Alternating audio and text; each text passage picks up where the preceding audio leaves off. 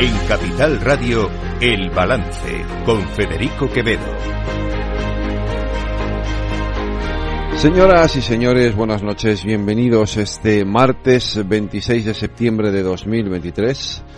Son las 8, una hora menos, en las Islas Canarias escuchan la sintonía de Capital Radio. Les invito a que nos acompañen como cada día, desde ahora y hasta las 10 de la noche, aquí en El Balance, donde les vamos a contar toda la actualidad de este día. Miren, yo quería, eh, yo quería haber hecho hoy un comentario sobre el discurso de investidura que, que esta mañana eh, ha hecho Alberto Núñez Feijóo en el Congreso de los Diputados. Eh, en, en, este debate, en, este, en esta sesión parlamentaria que va a durar hoy y mañana y que tendrá todavía luego su siguiente votación el próximo viernes. Ha sido un discurso eh, saben ustedes, eh, Feijóo ha empezado su discurso arremetiendo contra ese supuesto pacto entre el Partido Socialista, entre Pedro Sánchez y los independentistas para aprobar una ley de amnistía. Y Feijóo ha sido muy contundente en ese eh, sobre ese asunto, porque además venía eh, venía con la mochila llena de los eh, 65.000 personas que el domingo habían llenado las calles de Madrid en protesta por esa ley de amnistía.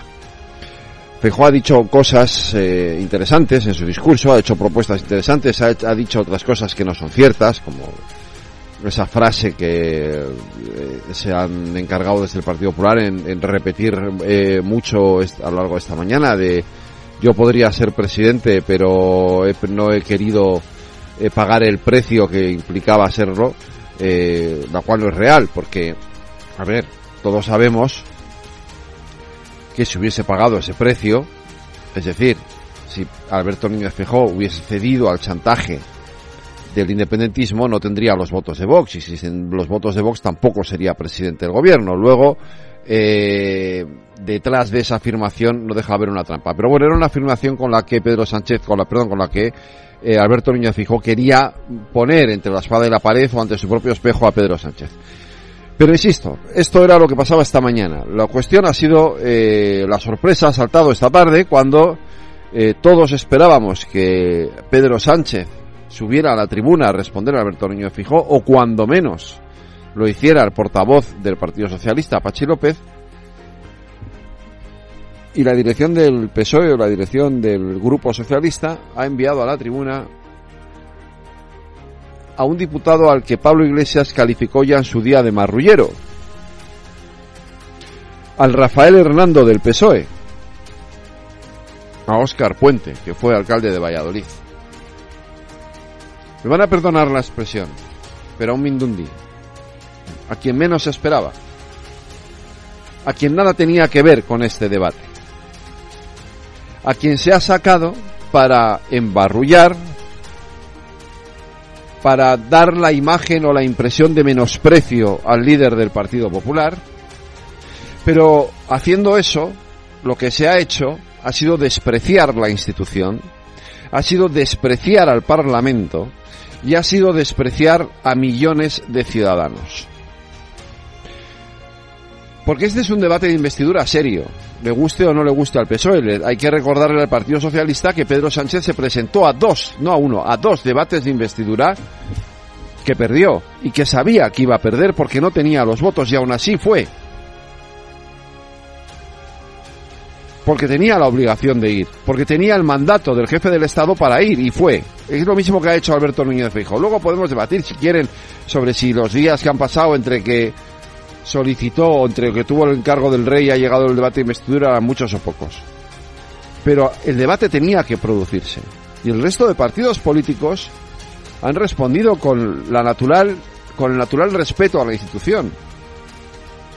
Y han subido a la tribuna los distintos portavoces de los distintos partidos. El que ha jugado de una manera lamentable, muy lamentable, con la institución ha sido el PSOE, ha sido el PSOE de Pedro Sánchez. Y nadie podía esperarse algo así de un partido que se supone que es un partido de Estado, que siempre ha tenido respeto por las instituciones y que nunca había hecho nada semejante en una sesión de investidura. Nunca. Nunca. Ni siquiera en las que también perdió Rajoy. O en la que no quiso presentarse. Nunca había pasado nada igual en el Parlamento español. ¿Por qué ahora sí? ¿Porque Sánchez no quería responder sobre la amnistía? Esta es la cuestión de fondo. ¿A qué ha salido Oscar Puente? ¿A poner una cortina de humo? ¿A taparle las vergüenzas a su jefe de filas después de haber dicho, como dijo el 28 o el 29 de mayo, que había perdido la alcaldía de Valladolid por culpa de Pedro Sánchez? Y ahora va de correveidile de Pedro Sánchez haciendo, con perdón, el idiota en el Parlamento, ¿no? Que es lo que ha hecho hoy. Qué pena, qué lamentable, qué triste. ¿Y qué legislatura nos espera? Porque esto, no les quepa duda, es una declaración, entre comillas, de guerra al Partido Popular y nos va a costar una legislatura de estas que no vamos a olvidar en mucho tiempo.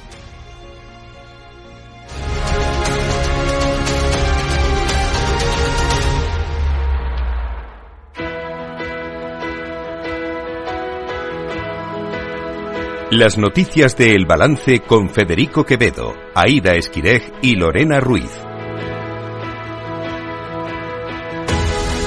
Aida Esquirej, buenas noches. Buenas noches. Bueno, primer día de esta sesión de investidura. Eh, por la mañana ha comparecido, ahora comparecido, se ha subido a la tribuna a presentar su candidatura como presidente del gobierno Alberto Núñez Feijó. Eh, y bueno, ¿qué podemos contar de ese discurso, de lo que ha dicho el líder del Partido Popular esta mañana?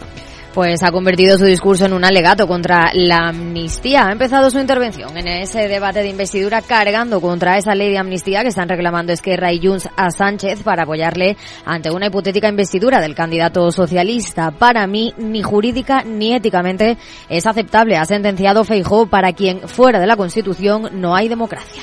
La amnistía o cualquier fórmula equivalente o análoga es un instrumento adecuado para superar el conflicto catalán.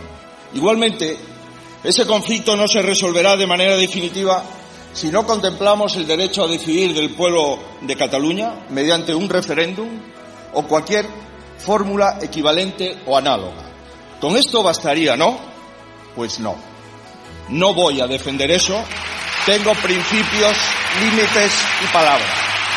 Señorías, digo que no voy a defender eso porque tengo principios, límites y palabras en esta parte de su discurso en varias ocasiones a la transición, asegurando que viene a reivindicarla y a reclamar su vigencia, pese a que haya quien reniega de ella. La propuesta del líder de los populares es endurecer el Código Penal en lo referido al delito de malversación e introducirá uno nuevo, el de deslealtad institucional, que recupera el espíritu del delito de sedición.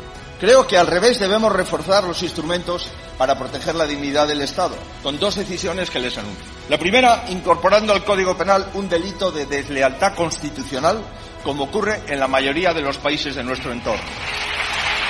Y en segundo lugar, señoría, volviendo a incrementar las penas de malversación de fondos públicos. No se puede permitir que decida por todos los españoles Esquerra, que se jacta de obligar al socialismo de hacer siempre lo contrario de lo que promete y que decida por todos los españoles Junts, menos aún después de escuchar todo lo que ha exigido. El líder del PP se ha referido a los independentistas y les ha dicho que cualquier postulado lo defiendan por las vías legales y el marco constitucional. La ley y su cumplimiento, la acción de los tribunales, la exigencia de responsabilidad es la condición necesaria para la convivencia en una sociedad libre y democrática de ciudadanos iguales en derechos y obligaciones. La ley, señores independentistas, es una garantía. Es sorprendente, es sorprendente, señorías, que esto haya que reafirmarlo aquí 45 años después de aprobar aquí la Constitución española. En un discurso que no ha llegado a las dos horas, Feijo ha dicho que llega al debate con la expectativa de 172 apoyos y que es consciente de que le faltan cuatro votos para lograr la mayoría absoluta necesaria para afrontar la primera votación este miércoles.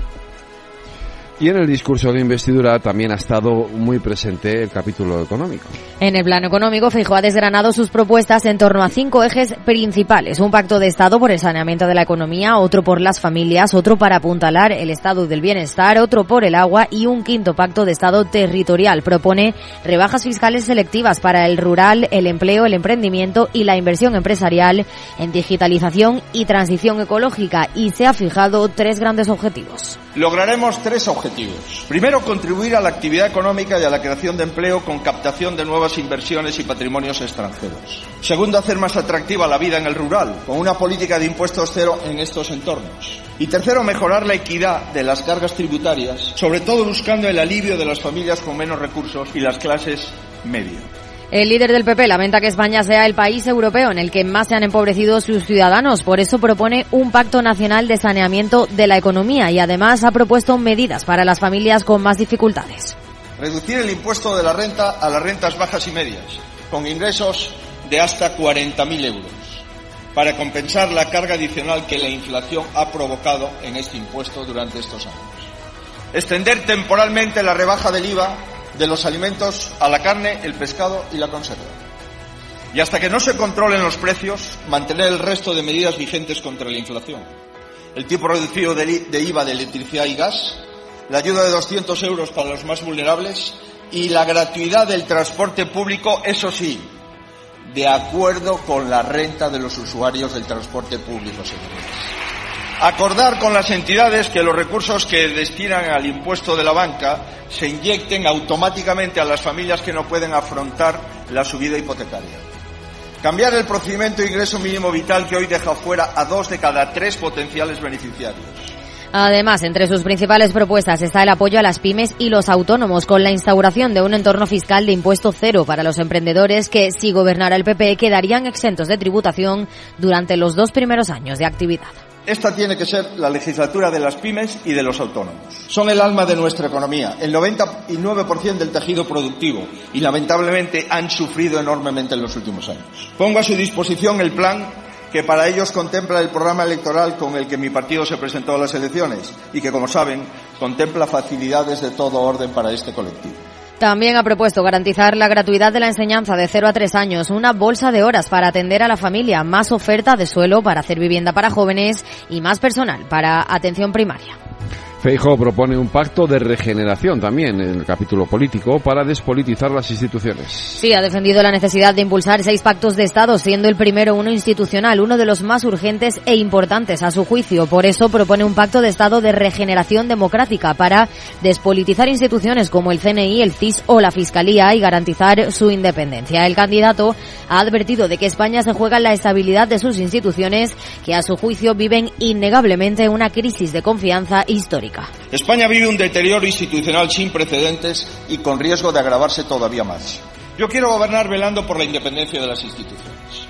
La Fiscalía, el CIS, el CNI no son el coto privado de nadie. Creo que debemos garantizar su independencia. Además, reprocha al gobierno en funciones que arremeta contra los jueces cuando legisla mal, en clara referencia a la ley del solo sí es sí, y propone llevar a cabo la renovación del Consejo General del Poder Judicial, que lleva caducado más de cuatro años, y que no haya políticos entre los nuevos miembros. Que se le llamen fachas con toga a los jueces por aplicar una ley mal hecha. No comparto, insisto, que se le llamen fachas con toga y menos a uno y menos aún que lo haga el Gobierno de la Nación y que lo haga el Grupo Parlamentario Socialista desde esta tribuna. Aprobar la renovación del Consejo General del Poder Judicial a la vez que se registra en esta Cámara una ley de reforma del modelo de elección donde los jueces elijan a los jueces y los juristas de reconocido prestigio se elijan en las Cortes Generales. Así ha defendido que la elección de los nuevos vocales y la aprobación de la ley deberían votarse y aprobarse el mismo día, una a continuación de la otra, con el objetivo de garantizar que la justicia está al servicio de los españoles y no al servicio de los políticos. Asimismo, ha asegurado que los partidos no deben negociar la presidencia del Tribunal Supremo. No quiero controlar la justicia, yo no, ha sentenciado. Y más allá de esas medidas en el ámbito de la justicia, como la incorporación de mil nuevos jueces durante los próximos cinco años, Feijóo ha hecho un alegato para gobernar sin intervenir de forma discrecional en la labor de las fuerzas y cuerpos de seguridad del Estado. Tras el discurso por la tarde ha sido el turno de la réplica de los grupos parlamentarios en orden de mayor o menor y ha saltado la sorpresa. Los primeros han sido los socialistas, claro. El PSOE ha decidido que no sea Pedro Sánchez quien replique al candidato a la presidencia del gobierno. En su lugar ha salido el diputado Óscar Puente. Con un tono bronco, Puente se ha referido a las peticiones de transfugismo que han hecho desde el PP para conseguir los cuatro votos que le faltan a Feijóo para ser investido presidente. Una advertencia a usted, señor Feijóo, y a toda la derecha de este país, la política, la mediática y la económica, si es que pudiera establecerse algún distingo entre ellas. Pierdan toda esperanza de quebrar a este Partido Socialista Obrero Español. El turno siguiente ha sido de Vox. Su presidente Santiago Abascal ha reprochado al PP su falta de apoyo a las mociones de censura presentadas por su partido y ha reclamado a Feijóo que abandone complejos para construir la alternativa con Vox, pero sobre todo ha aprovechado su intervención para criticar la gestión de Pedro Sánchez. Yo creo que esta es una buena ocasión para retratar al peor gobierno de la historia de España. Pero sí he de recordar que todo eso y cosas peores dijeron desde su bancada cuando hicimos lo mismo que usted pretende hoy, cuando utilizamos esta tribuna para mostrar a los españoles que el proyecto del señor Sánchez nos lleva a la destrucción de la convivencia nacional. Si al señor Sánchez le hiciera falta el voto de un partido de ladrones, directamente prohibiría las cerraduras. Si al señor Sánchez le hiciera falta el voto de un partido de traficantes de órganos les daría la dirección del Instituto Anatómico Forense. Y no hace falta decirlo, si al señor Sánchez le hiciera falta el voto de un partido de violadores y pederastas, pues directamente tendría el voto en agradecimiento a la ley del sí es sí, que tanto les ha beneficiado. También ha sido el turno esta tarde de la portavoz de Sumar en el Congreso, Marta Lois, Enrique Santiago y Aina Vidal. Por Sumar también Gabriel Rufián de Esquerra y Miriam Nogueras de Junts. Ahora Feijó ejerce su turno de réplica. No era el único debate que se producía hoy, también en, el, en las Cortes en el Parlamento de Cataluña había debate del Estado de la región y ¿qué ha dicho Pere Aragonés?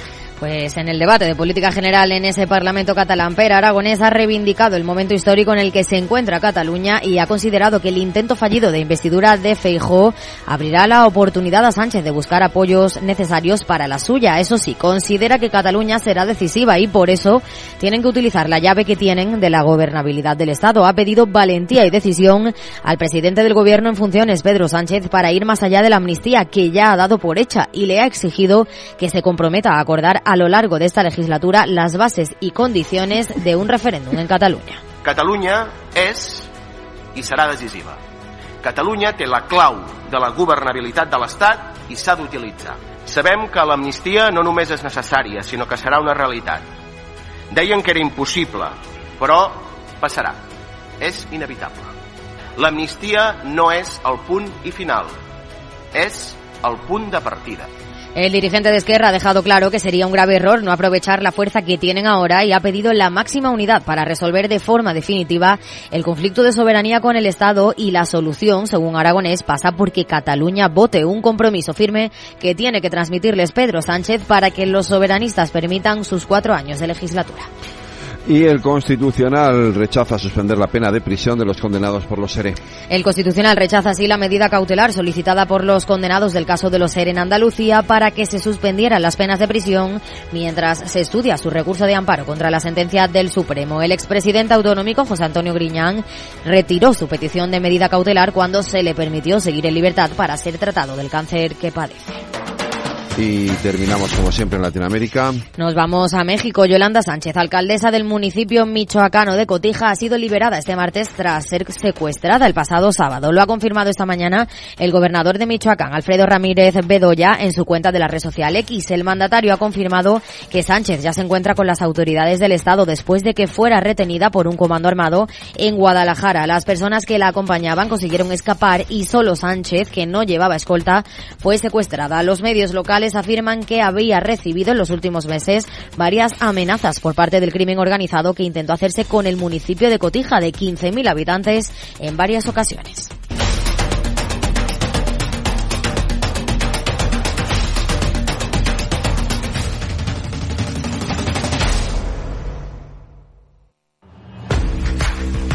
Oye, pensando cómo ahorrar en momentos como este con los precios por las nubes. Y todavía no conoces XTB, una nueva forma de invertir pensada para todos. Desde solo 5 euros y cero comisiones hasta 100.000 euros al mes para invertir en acciones y ETFs. Con XTB tu dinero está depositado en bancos españoles y tu broker es uno de los más respetados del mundo, regulado por la CNMV y los principales organismos internacionales. Y con oficina propia en Madrid desde el año 2008. Entra en xtb.com. Recuerda, xtb.com. A partir de 100.000 euros al mes, la comisión es del 0,2%, mínimo 10 euros. Invertir implica riesgos.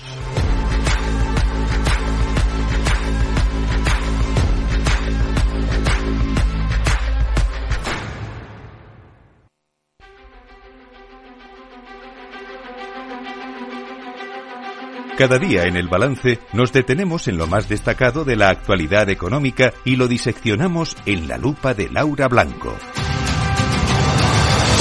Laura Blanco, buenas noches. Buenas noches, Federico. ¿Cómo llevas la investidura? Eh, pues eh, mira, no, no me tires de la lengua porque ha sido bastante lamentable el espectáculo de esta tarde, la verdad. Eh, pero en fin, eh, es que, ¿qué quieres que te diga? Mira, de verdad, ha sido muy triste, pero bueno, eh, ya hablaremos tú y yo de esto en otro momento porque me, me, tiene bastante preocupado. Vamos a hablar de pensiones, ¿te parece? Porque así me salgo del... del, del sí, sí, salte, salte. Lo que pasa es que también te digo sí. que de manera global macro aquí hay preocupación. Bueno, uh -huh. igual que hay preocupación en la cuestión de la deuda, que ahora te digo. Hoy la Seguridad Social nos ha dicho que en septiembre se superaron los 12.000 millones de euros en el pago de la nómina ordinaria de las pensiones. Una barbaridad. 12.000 millones de euros. Eh, ¿Dónde está la cuestión? Que eh, de la nómina de las pensiones viven muchos pensionistas que han trabajado mucho tiempo, ¿no? Entonces, a la hora de enfocar los datos. Podemos venderlo, explicarlo, comunicarlo como la factura de las pensiones, 12.000 millones. Por cierto, ha subido una barbaridad también, tengamos en cuenta respecto al año pasado, por la actualización y la subida de las pensiones, ¿no? Con, sí. con la inflación.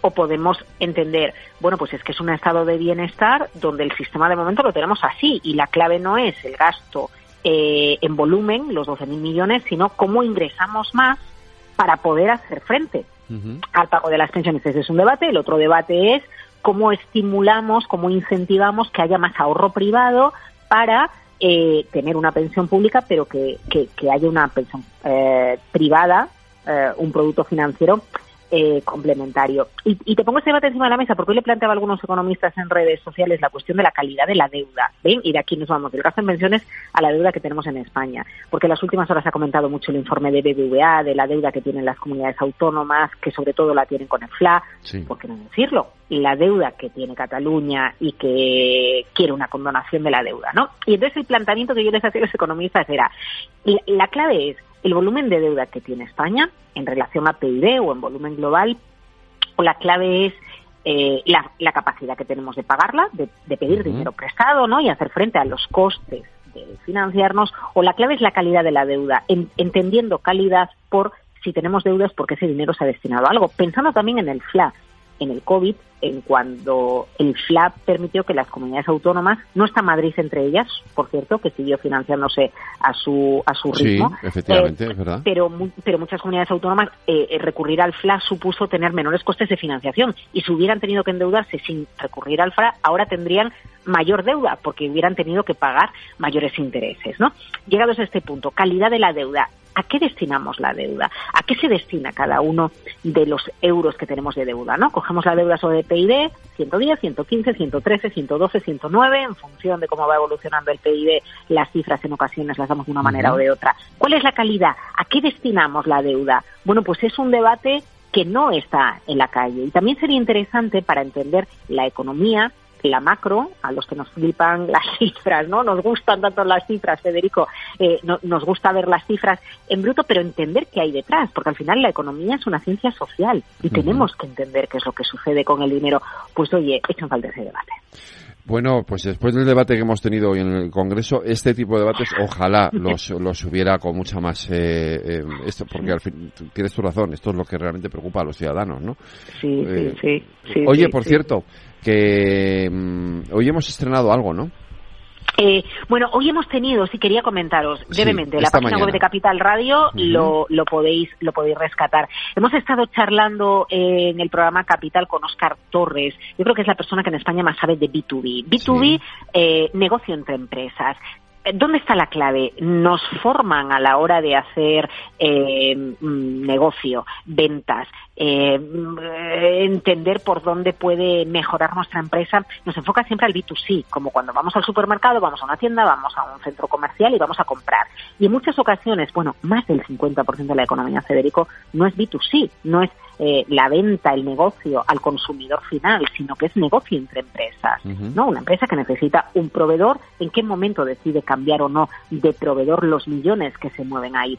Oscar nos ha dado una mini clase magistral que podéis rescatar en el canal de YouTube de Capital Radio o en la web de Capital Radio, Oscar Torres, hablando de la importancia de la confianza, de cómo los vínculos que se establecen de confianza en muchos momentos pueden sobrepasar de largo los presupuestos que en una ocasión da una empresa. La confianza que supone que yo trabajo con determinada empresa y voy a no, no voy a tener problemas, voy a tener una prevención de los posibles riesgos que me pueden suceder, por ejemplo, en la economía, por ejemplo, eh, en el mercado. Alguien que si se convierte en mi partner es mi partner de verdad y eso solo se establece a través de una relación de confianza y de dice Oscar, desde la dirección de la empresa. Cuando a una empresa no le va bien, no va bien un negocio, se mira siempre al departamento comercial, al departamento de ventas, para dar el tirón de orejas, ¿verdad? Y él dice, error, error, porque al final el departamento de ventas ejecuta. Si desde arriba, si desde un CEO eh, se empapa la cultura de la empresa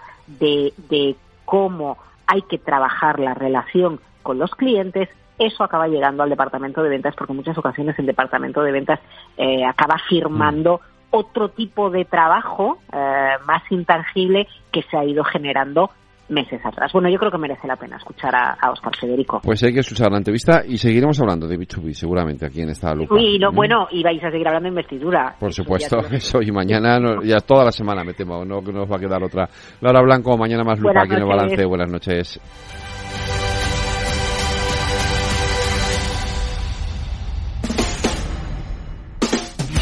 El balance de los deportes. Paco Lloret, buenas noches. Hola Federico, muy buenas. Muy rápidamente, tenemos liga hoy, que hay jornada nueva, empieza ayer terminó uno, no, ayer no, terminaba el domingo una y hoy empieza otra. Sí, señor, la séptima jornada está en juego y apoteósica victoria por 4-0, minutos 67 de partido del Sevilla, que está completando el mejor encuentro de esta temporada, que ha empezado mal. De hecho, había perdido dos partidos de los tres que había jugado en casa, uno lo había ganado por la mínima. Hoy está barriendo del campo a la Almería, que es el colista, eh, solo dos puntos y 17 goles en contra de momento. Y eso que al Sevilla le han anulado ahora hace un momento el quinto gol y el equipo de Mendilibar, pues bueno, está dándose un auténtico festín con goles de Luque Bacchio. Acuérdate de este nombre que no es fácil de pronunciar, jugador muy bueno, de la Mela, de Nesiri y de Suso. Goles repartidos, uno de ellos, eh, bueno, el de la Mela también puede que sea de Edgar en propia puerta, pero bueno, eh, goles repartidos y partido visto para sentencia. Y luego a las nueve y media Mallorca-Barcelona, que es el partido de la jornada, sin duda. Sin duda alguna de esta mini jornada es el partido donde, bueno, el Barça sale para reafirmarse como líder ante el equipo de, de Aguirre, que no está despegando como, como les gustaría a sus seguidores, que se ha eh, reforzado muy bien, está a priori este verano, pero partido interesante. El Mallorca además suele dar el do de pecho contra los equipos más grandes. Bueno, y el Barça que saca eh, en ataque pues a Joao Félix, a Rafinha y a Lewandowski. Por detrás a Gaby y a Undogan. O sea que muy, muy ofensivo ante un Mallorca que centra sus esperanzas en Muriki, el, delantero eh, que, que, bueno, que suele ser su gran referente. Mañana también hay jornada de liga y, y el, el Madrid se lo juega todo con las palmas porque después de lo del domingo tiene que cambiar de cara, obviamente, ¿no? Sí, mañana tenemos el grueso de partidos. A las 7 al Athletic Club Getafe en Bilbao. A la misma hora en el Bernabéu el Real Madrid Las Palmas. El Villarreal y el Girona en el Estadio de la Cerámica. Y para las nueve y media Cádiz Rayo y Valencia Real Sociedad teóricamente el Madrid es claramente favorito ante la Unión Deportiva Las Palmas, el equipo canario que viene de conseguir su primera victoria y el choque más equilibrado y más atractivo sin duda el Valencia Real Sociedad que cierra la jornada del miércoles en Mestalla. Para el jueves quedan tres partidos, Celta a la vez, Granada Betis y Osasuna Atlético de Madrid en Pamplona. Oye, y si nuestros oyentes quieren disfrutar viendo fútbol del bueno, a las nueve en la 2 nuestras chicas estrenan su estrella en casa por primera vez desde el Mundial. Sí. Eh, además, eh, se han agotado todas las entradas. ¿eh? eh campo, Sí, sí, claro. En Córdoba, en el nuevo Arcángel, eh, a las nueve de la noche, ante Suiza, una selección, la helvética, que llega en mala racha, eh, no ha marcado un gol y por lo tanto no ha ganado ninguno de los cuatro últimos partidos ante una España que yo creo que hoy eh, tiene la motivación, como dices, de estrenar su estrella de campeona del mundo en casa. La alineación está decidida con Cata Coll en la portería, con eh, Ollane Hernández, Irene Paredes, Laya Alexandre, Alexandri y Olga Carmona en defensa. En la medular están a Belleira, Aitana Bonmatí, Alexia Putellas y Eva Navarro y arriba Lucía García y Mariona Caldentey. En estos momentos, por cierto, recorta de penalti las diferencias el Almería. 4-1 cuando quedan 19 eh, minutos para el 90. Mañana más deportes, Paco, pero te digo una cosa, llegará un día en que hablaremos más del fútbol femenino que del masculino, ya lo verás. Y no será muy tarde, ¿eh? Y no será muy mm. tarde, ya lo verás tú. Eh, seguramente dependerá del contexto informativo de cada día. Claro. Yo no, yo no lo descarto tampoco. ¿eh? ¿eh? No lo descarto, ¿no? Porque viéndolas jugar, mira que yo no soy, ya lo sabes que yo no, soy especialmente futbolero, pero viéndolas jugar se disfruta, ¿eh? Y mucho sí, sí, no, no, yo, yo te lo dije en su momento, la actuación de España en la final del Mundial ante Inglaterra, eh, futbolísticamente fue mm, magnífica. Por eso. Pues Paco, mañana más deportes. Aquí en el balance un abrazo. Cuídate. Hasta mañana, un abrazo.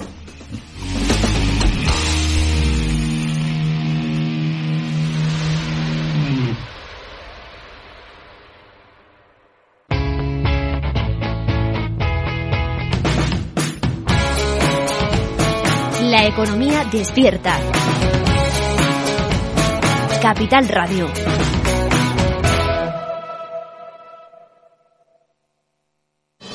Si millones de personas vienen a las oficinas de correos cada año, será por algo. Ingresar y retirar efectivo de tu cuenta bancaria en nuestras oficinas de forma fácil y segura es uno de esos algo. Descubre este y otros productos en las oficinas de correos y en visitcorreos.es. Si quieres estabilidad en el empleo, poder conciliar tu vida laboral y asegurarte una pensión para cuando te jubiles, debes escuchar Empleo Público. Todo lo relativo a las oposiciones, convocatorias, consejos para preparar las pruebas y la opinión de expertos de las administraciones públicas y de la formación.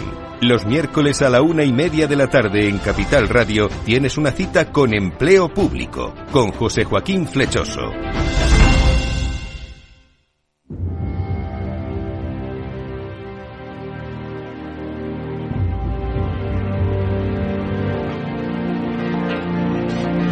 Los martes a las ocho y media en el balance nos vestimos de gala para recibir los debates Transforma España. De la mano de Eduardo Serra y moderado por Federico Quevedo, todas las semanas dedicaremos un espacio a reflexionar y debatir sobre aquellos asuntos que contribuyan a transformar el futuro y hacer del nuestro un país mejor. Qué buena falta nos hace, vista cómo están las cosas eh, hoy en día, Eduardo Serra. ¿eh? Sí, buena falta. Eh, sí, buena falta nos hace. Bueno, vamos a hablar de liderazgo hoy, vamos a hablar de liderazgo. Hoy que se está debatiendo, el, tenemos el debate de un liderazgo. Eh, vamos a hablar de liderazgo, pero de liderazgo a lo largo de la historia. Lo vamos a hacer de la mano eh, de dos expertos, de dos eh, escritores. Eh, bueno, José Ignacio Ruiz Rodríguez, buenas noches.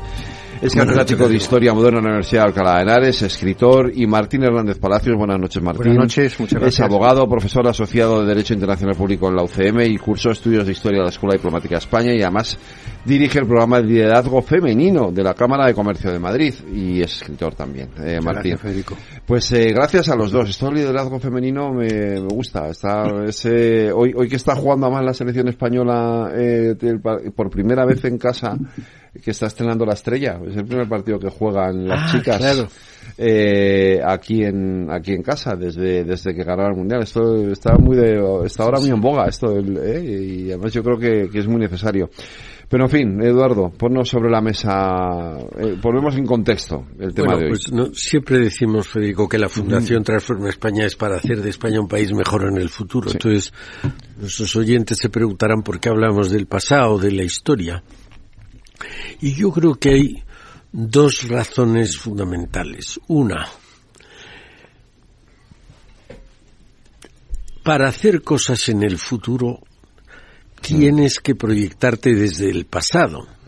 Eh, pero además, en nuestro caso, en el caso de España, donde eh, hemos aprendido muy poca historia, pues se tiene una idea profundamente equivocada y muy peyorativa de nuestra historia. Y entonces, si tú crees que tus abuelos eran unos ladrones y unos genocidas y unos sinvergüenzas, no es raro pensar que tú te, te, consideras capacitado para pocas cosas. Si tú piensas que eres descendiente de santos y de héroes y de líderes que vamos a hablar hoy, pues a lo mejor tienes más ganas. De manera que yo creo que para la juventud hay que enseñarles que si no orgullosos, que yo creo que cabe, deben estar eh, satisfechos de su pasado para que puedan, algunas veces, sobre todo hablando con norteamericanos, eh, oye, mira, es que vosotros tenéis una historia, es verdad, pero muchas veces la historia es como esa piedra de que llevas sobre los hombros y que te hace estar agachado. Oye, si hay que emprender nuevas cosas. Y la segunda razón, que es más, ah, ¿por qué hablamos de líderes? Pues eh, naturalmente la humanidad, es, el hombre es un ser sociable, un ser sociable, un ser que hace las cosas, eh, puede hacer las cosas, debe hacer las cosas colectivamente.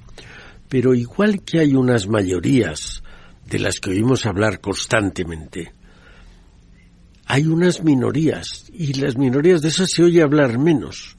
Y yo creo que es bueno hablar de las minorías, yo creo que es obligado hablar de las minorías. Eh, y hoy hablaríamos de figuras egregias. Yo recuerdo, creo que fue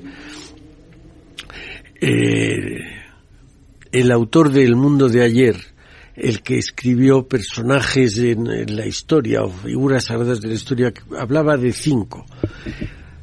Y a mí me parece que es muy aleccionador saber las, eh, esas, esos líderes del pasado, esas personas, lo que podemos aprender de ellas. Y un poco, pues íbamos, la idea es eh, saber, aun viviendo en esta época populista, saber que las, la minoría, las clases dirigentes, las, las personalidades ilustres, eh, debemos no perderlas de vista.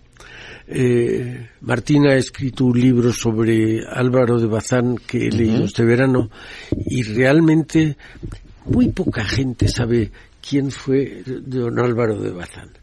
Muy poca gente sabe que no perdió, vivió largamente, no perdió nunca una batalla.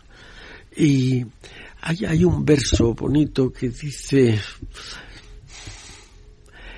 el el intrépido turco el Lepanto, la tercera el francés, en todo mar el inglés vieron de mí espanto. Eh, y luego decía de la cruz de su apellido y la cruz de su espada. El marqués de Santa Cruz es una de las figuras egregias del mejor periodo de la historia de España y yo creo que recordarlo no solo viene bien, sino que muchas veces es una obligación.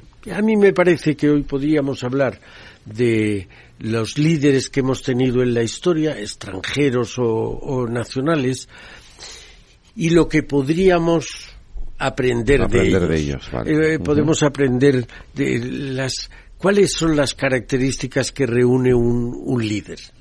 Bueno, yo lo dejo aquí eh, presentado Martín, venga, por, por, por alusiones.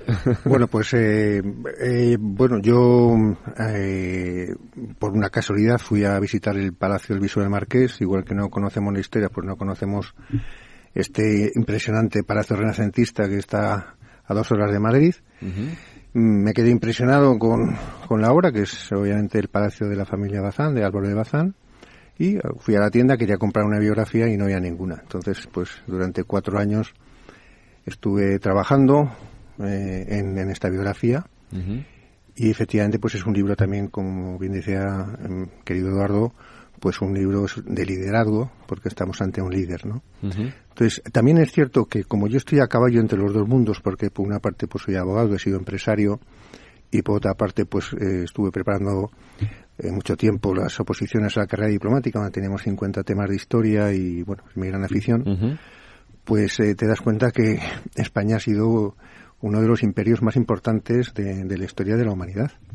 Y este periodo, precisamente, que, que, abarca Álvaro de Bazán, que es de 1526 a 1580, pues digamos que es el cenit, porque, eh, como todos saben, en 1580 se produce la unión con el Reino de Portugal, con lo cual al imperio ya español añadimos todo lo que es Portugal de 1580 a 1640. Entonces, yo realmente creo que la historia, y de hecho hay una corriente, y ya me pongo en la otra parte, digamos, del management, ¿no? Porque, mm, eh, pues conozco a muchos. Hay un pequeño sector, pero muy importante, de gurús del management, entre los que está Javier Fernández Aguado, por ejemplo, eh, Juan Carlos Cubeiro, eh, Antonio eh, Ortega Parra y yo mismo, que utilizamos la historia para explicar liderazgo.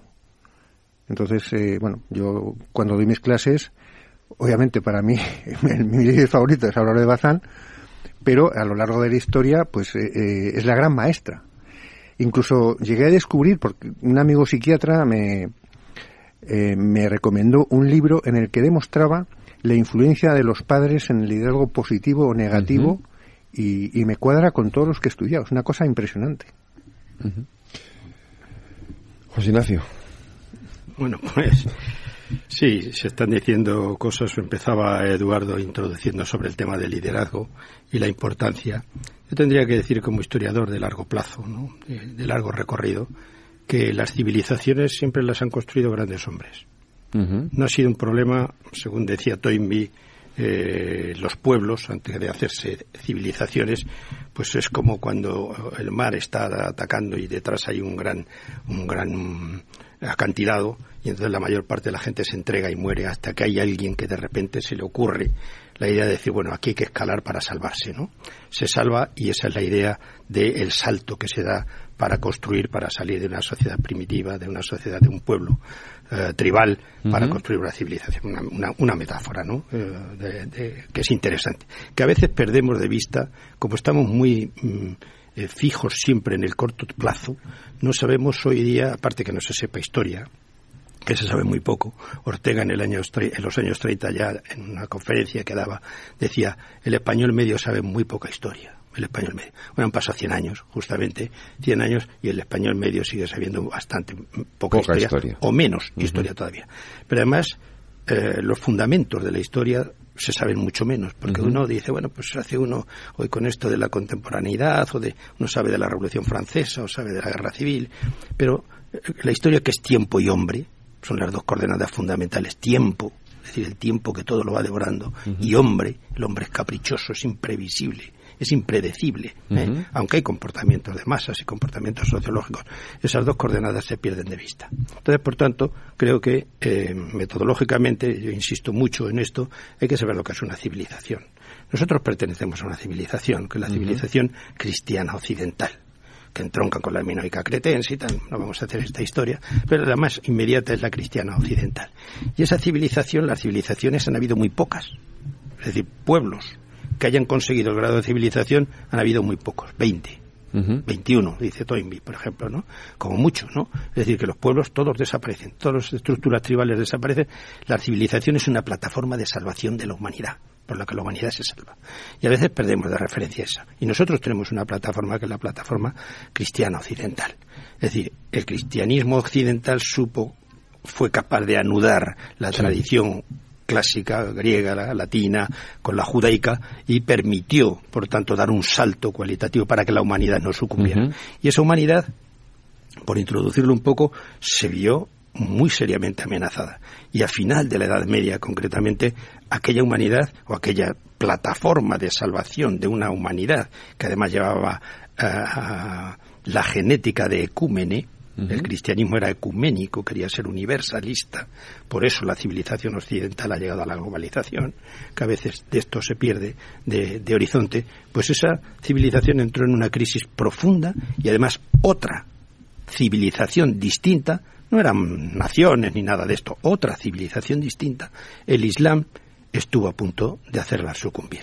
Por tanto, los grandes líderes, por ejemplo, que aparecen en la Edad Moderna, Álvaro Bazán, no digamos, por supuesto, pues, pues uno de los personajes para mí eh, impresionantes, ¿no? Porque además pertenezco a esa universidad, Cisneros, Cardenal Cisneros, nada menos, ¿no?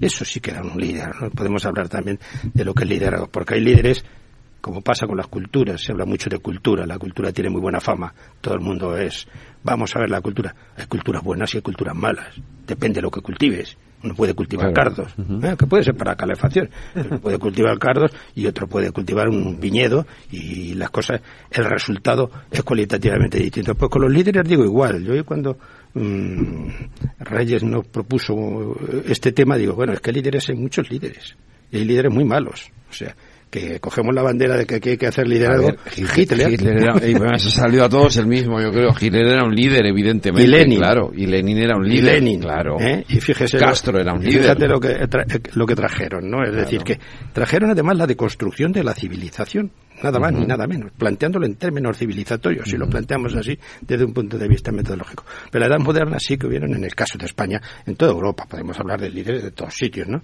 Pero claro, líderes importantes, en España tuvo unos líderes impresionantes que le dieron al humanismo renacentista una plataforma de salvación impresionante.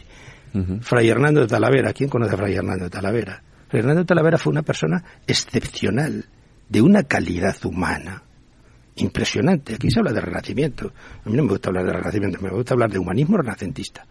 Porque en aquella época lo que se recupera es el papel del hombre, que es el protagonista de la historia. El papel del hombre. Y en el tiempo. Pero Hernando Talavera fue un, un genio, pero un genio. Pero además son gente que es visionaria. Cisneros, Cortés, Álvaro de Bazán. No voy a decir Carlos V, que yo tengo mis dudas. Carlos V hereda un, imperio, el hombre con unos fundamentos muy sólidos, trata de defender su imperio, pero ahí estaba Felipe II. Felipe II, un rey bastante denostado, y Felipe II era un líder, para mí, desde mi punto de vista, ¿no? Un líder también diríamos en positivo, porque defendía la civilización, la civilización cristiana occidental a la que él estaba llamado a ser uno de los líderes de esa civilización. Y tenían esa conciencia, no, bueno, es que era católico. Defendían que la civilización cristiana occidental, después de tener una gran ruptura con Lutero, otro líder, otro líder, Lutero, estaba en serias dificultades. Por tanto, bueno, quería hacer esta primera, esta primera aproximación, de llamar la atención sobre estas cuestiones. No, no, está muy bien. Yo creo que lo que dices es una gran verdad. Pero además, eh, Carlos V, que nace en 1500, viene a España con 18 años y el, al año siguiente Lutero planta sus tesis. Es decir, que alguien llamado a hacer el, el primer gran imperio de la modernidad, pues nada más empezar le han roto el basamento que era la, la unidad de la fe.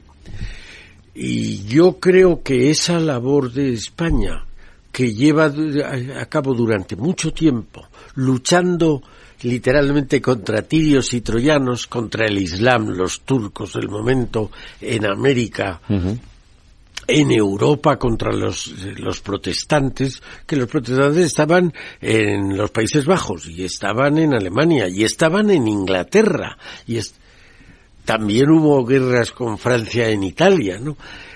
Esa eh, defensa que nos hizo luchar contra todos, es la que de alguna manera fabricó la leyenda negra. El, horror para nuestros hijos es que se crean la leyenda negra, que era la propaganda lamentable que frente a Hernando de Talavera hizo Debris con sus dibujitos. Esa propaganda es la que nuestros hijos han aprendido. Yo recuerdo una vez, el año 92, vivía, estaba yo en Estados Unidos y me dijeron, bueno, es que ustedes, era el, el 500 aniversario de la conquista, del descubrimiento. Eh, ustedes es que han matado a mucha gente, digo, sí, hemos matado a mucha gente. Realmente es, claro, que no hemos hecho como ustedes. ¿Por qué? Digo, pues ustedes los mataron a todos.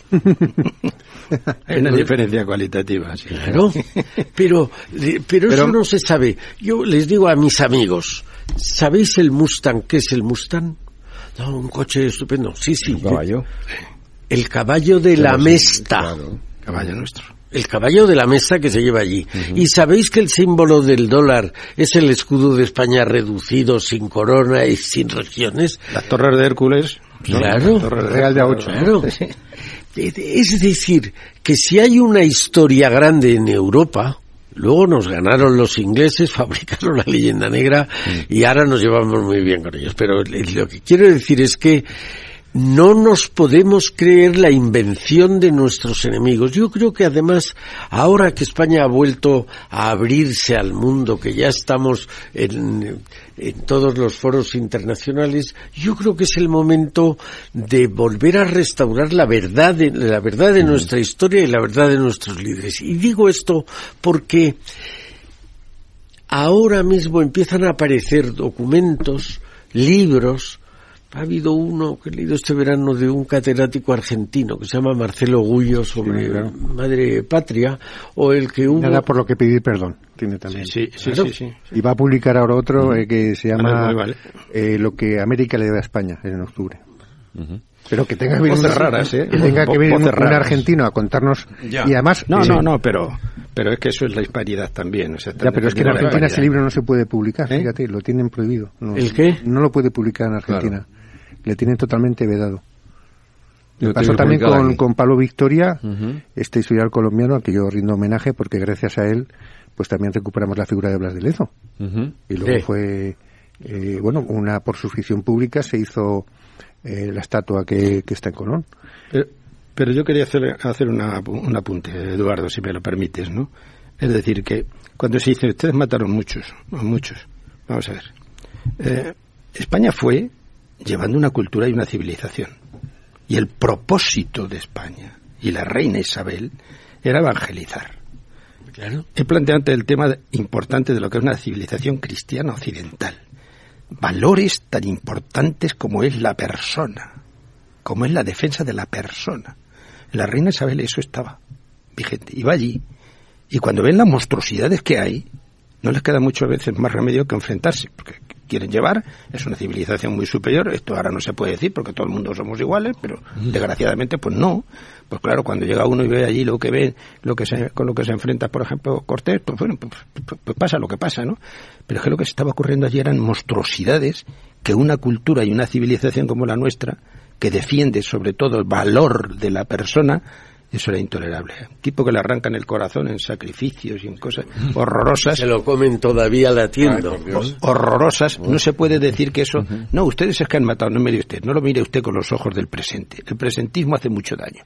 Y además es es lo contrario de un intelectual. Un intelectual siempre hay que mirarla con los ojos del, del, momento, del, entendimiento del pretérito, que no son categorías ni valores de lo que uno tiene ahora. Esa obsesión por mirar la historia siempre desde nuestra perspectiva es evidente que en la historia se, como, hicieron cosas y pasaron cosas que hoy no pasarían, pero claro, no puedes verlas nunca desde esta perspectiva. Marcelo Ullo dice, y me parece muy importante, que tanto Cortés como Pizarro, como los cientos de conquistadores, no conquistaron América, liberaron América de las tiranías de los aztecas y de los incas y no sé qué. Hay que decir que esos después de abrirle a las vírgenes el pecho para sacarle el corazón, se lo comían, eran caníbales. Claro. Pero ¿por qué se le van con ellos muchos pueblos ¿eh? para defender eh, de, la mano de, de Cortés, porque eran eran masacrados, eran atropellados, eran se apuntan a defender a Cortés porque es su salvación y siguen una bandera de salvación. Inmediatamente que empiezan a evangelizar, naturalmente que ese era el proyecto, lo que no quiere decir que no hubiera algún miembro de eh, pues que abusara y que abusara con una India. El ser humano es como es claro allí aquí, aquí cualquier señor. Pero los valores fundamentales de esa civilización es lo que muchas veces no se plantea ni la gente no es capaz de ver ni entender. A mí un alumno por ejemplo me dijo en la universidad me dijo estaba el día a leer el, el prólogo de Max Weber de la de la ahora no me acuerdo. El prólogo de, de la ética protestante del espíritu ah, capitalismo del espíritu capitalismo. Y dice este señor un alumno le dice este señor es un fascista todos los alumnos hoy son tan sobrados. Este señor es un fascista ¿por, por, qué? Ah, habla aquí de unas cosas este tío pero todo el mundo sabe que lo que pasó en América fue un, un, genocidio. Digo, pero bueno, ¿usted viene aquí a aprender o viene aprendido? Porque claro, hoy te dice un chico que, que, todo el mundo sabe que aquello fue un genocidio. Entonces tienes que empezar a explicar y a construir. No, no, no a construir. Yo digo que, mm, y durante muchos años y en la universidad me he encontrado con muchos alumnos que vienen perfectamente adoctrinados de los institutos. Entonces lo que tienes que hacer es deconstruir, tienes que coger el mazo y el martillo eh, y empezar a decir, mire, de todo lo que usted sabe, olvídese, olvídese. Aquí vamos a ver si podemos aprender y usted es capaz de pensar por sí solo, como decía Kant. Vamos a ver si usted es capaz de pensar dándole alguna clase. Pero traen las cosas muy emprendidas como este señor que dice, todo el mundo sabe que aquello fue un genocidio, todo el mundo sabe que es que... Claro, bueno, en la leyenda negra lo cogen y... Bueno, yo he empezado hablando de mayorías y minorías, porque creo que uno de los cambios grandes de nuestra época es lo que llaman el populismo, que es que todo el mundo, en ese sentido que tú dices, de todo el mundo es igual. Oiga, no. Mire, si yo me subo a un avión y me dicen que quién quiero que pilote el avión, un oficial con 10.000 horas de vuelo, o el que elija el pasaje, yo prefiero un oficial con números horas de vuelo. Y estamos sufriendo ahora en España y en Europa y en el mundo una ola de que lo que diga la mayoría es el, probablemente uno de los mejores tratadistas de la democracia moderna, que es Tocqueville. Sí, lo vamos a dejar para después de la publicidad porque tengo mucha hoy y, y, tengo que parar ya. Vale, vale. Porque si no me riñen.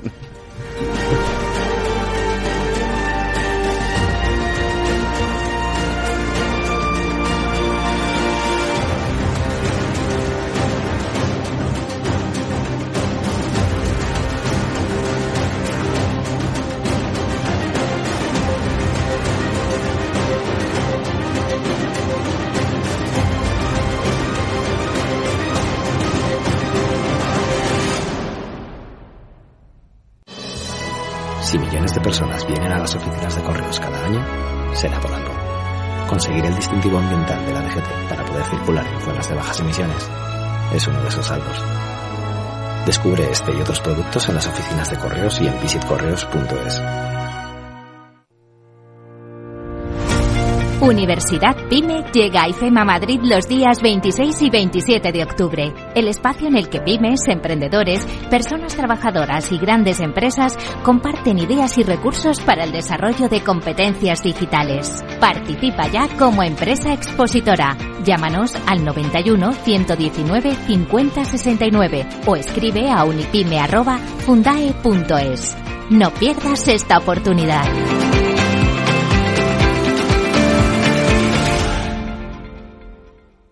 ¿Quieres cobrar por operar con tu dinero? Con DarwinX es posible y funciona así. Operas un universo de más de 1.500 instrumentos financieros en condiciones competitivas, con nuestro broker o a través de Interactive Brokers. Y aquí viene lo bueno. Mientras operas, construyes tu track record para nuestra gestora que te paga por tu éxito. Llevamos más de 10 años impulsando el talento. Hemos atraído más de 95 millones de dólares de capital inversor y pagamos a nuestros mejores traders cientos de miles de euros al año en comisiones de éxito. Darwinex, donde no pagas de más y cuanto mejor operas, más cobras. ¿A qué esperas? Tu capital está en riesgo. El rendimiento pasado no es una indicación de resultados futuros. Datos actualizados en agosto de 2023. Capital Radio. La genuina radio económica. Siente la economía. Capital Radio, Madrid, 103.2 FM. Te quiero de colores. Te quiero libre. Te quiero vibrante. Acogedora. Fuerte y valiosa. Te quiero como eres. Madrid. Te quiero diversa. Madrid. Te quiero diversa. Comunidad de Madrid. Este es un mensaje para todos los oyentes de radio y es solo para decir gracias. Gracias por dedicarnos tres horas cada día. Gracias por escucharnos en casa, en el coche, en el trabajo, en un móvil o donde sea, en directo o en podcast. Gracias por tu fidelidad, porque gracias a ti, la radio sigue siendo un gran medio, el más creíble, en el que más confías y el que mejor te informa y entretiene. El medio del día a día, de la actualidad al instante y que te acompaña siempre estés donde estés. Radio Value, la Asociación de Radios Comerciales te da gracias a ti. Capital Radio.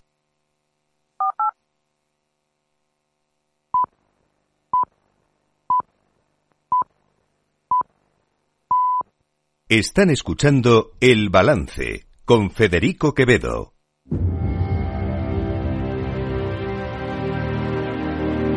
Transforma España.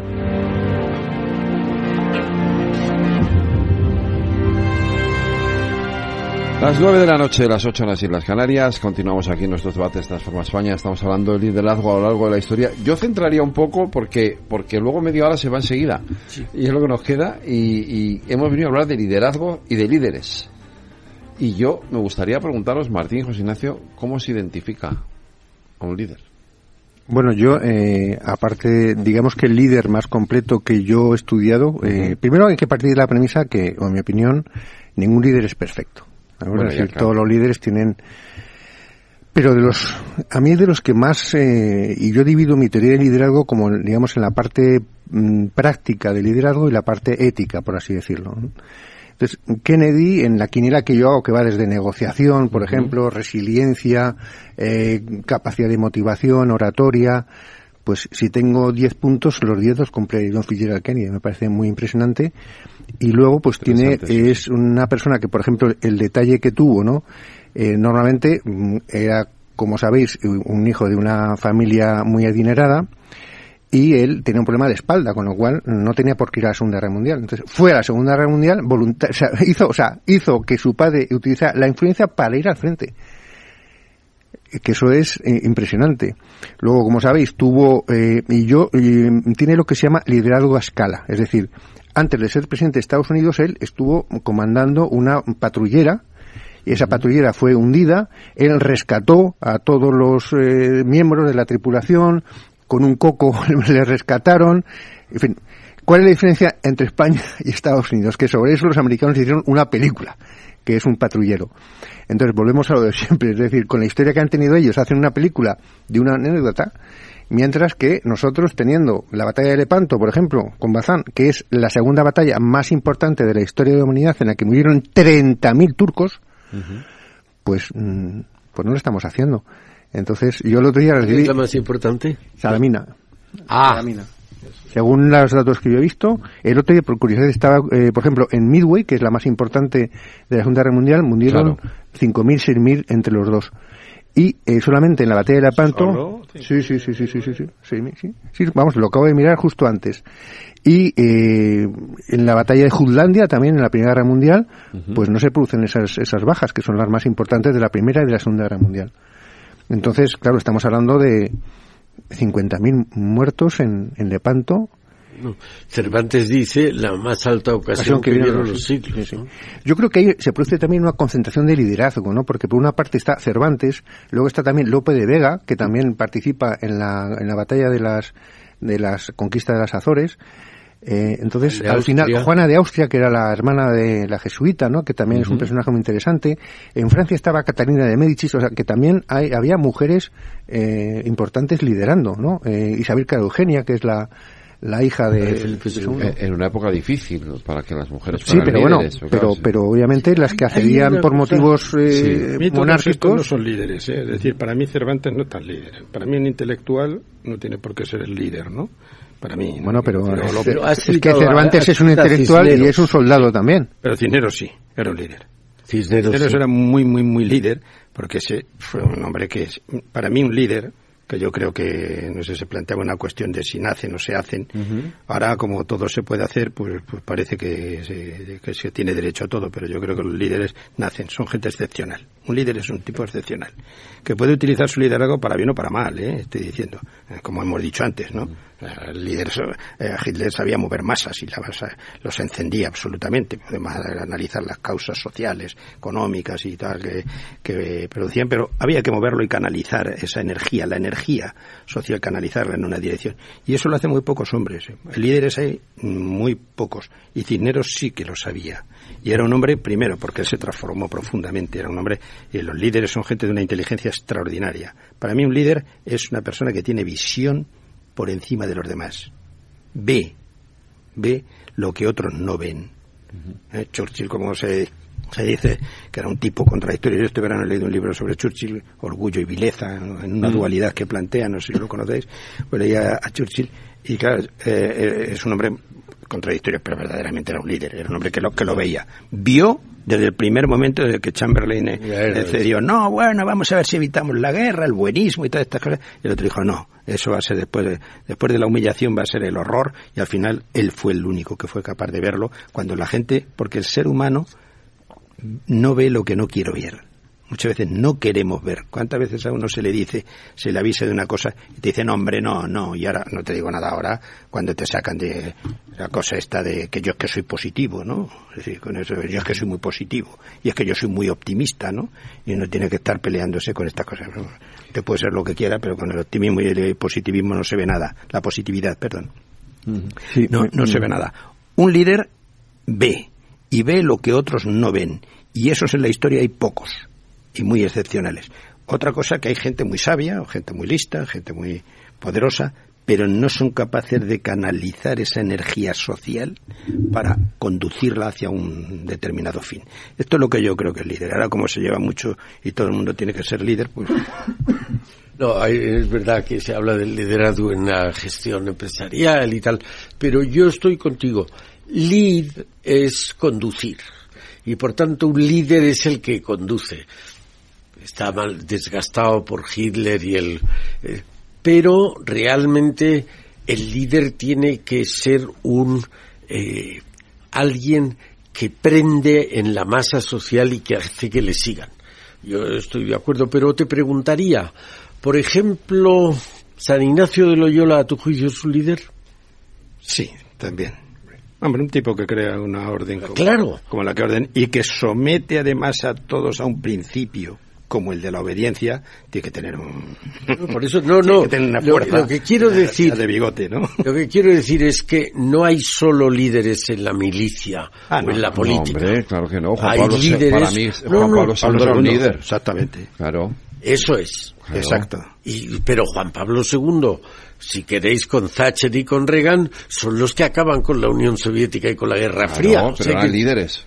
Y no Sí, eran sí, militares. o es no, decir, pero eran esto líderes cuando digo- políticos o religiosos. Cuando digo San. Ignacio, estoy Claro. diciendo que no podemos pensar que el líder o es militar o es político. Se puede ser muchos otros campos. Ahora os pregunto, ¿Santa Teresa de Jesús era ¿Me, líder? me permitéis un momen- una, una matización? También, todo fundador... Bueno, Sobre los jesuitas, eh, en, en el ámbito del management, hay dos libros, dos autores, que han estudiado el liderazgo al estilo de los jesuitas.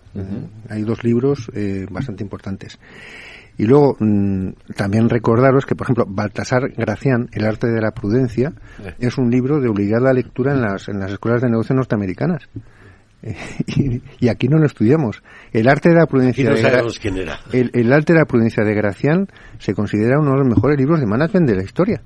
Sea, por ahí hay que empezar. Y era jesuita también. Yo era un jesuita, efectivamente. sí, sí. Es buenísimo, no sé si lo habéis leído, pero vamos, Sí, yo- todos yo- los días tiene, yo- tiene eso es para leerlo un poco como por, por- Sí. porque son por puntos, pero es muy interesante, ¿eh? Pero Gracián no era líder.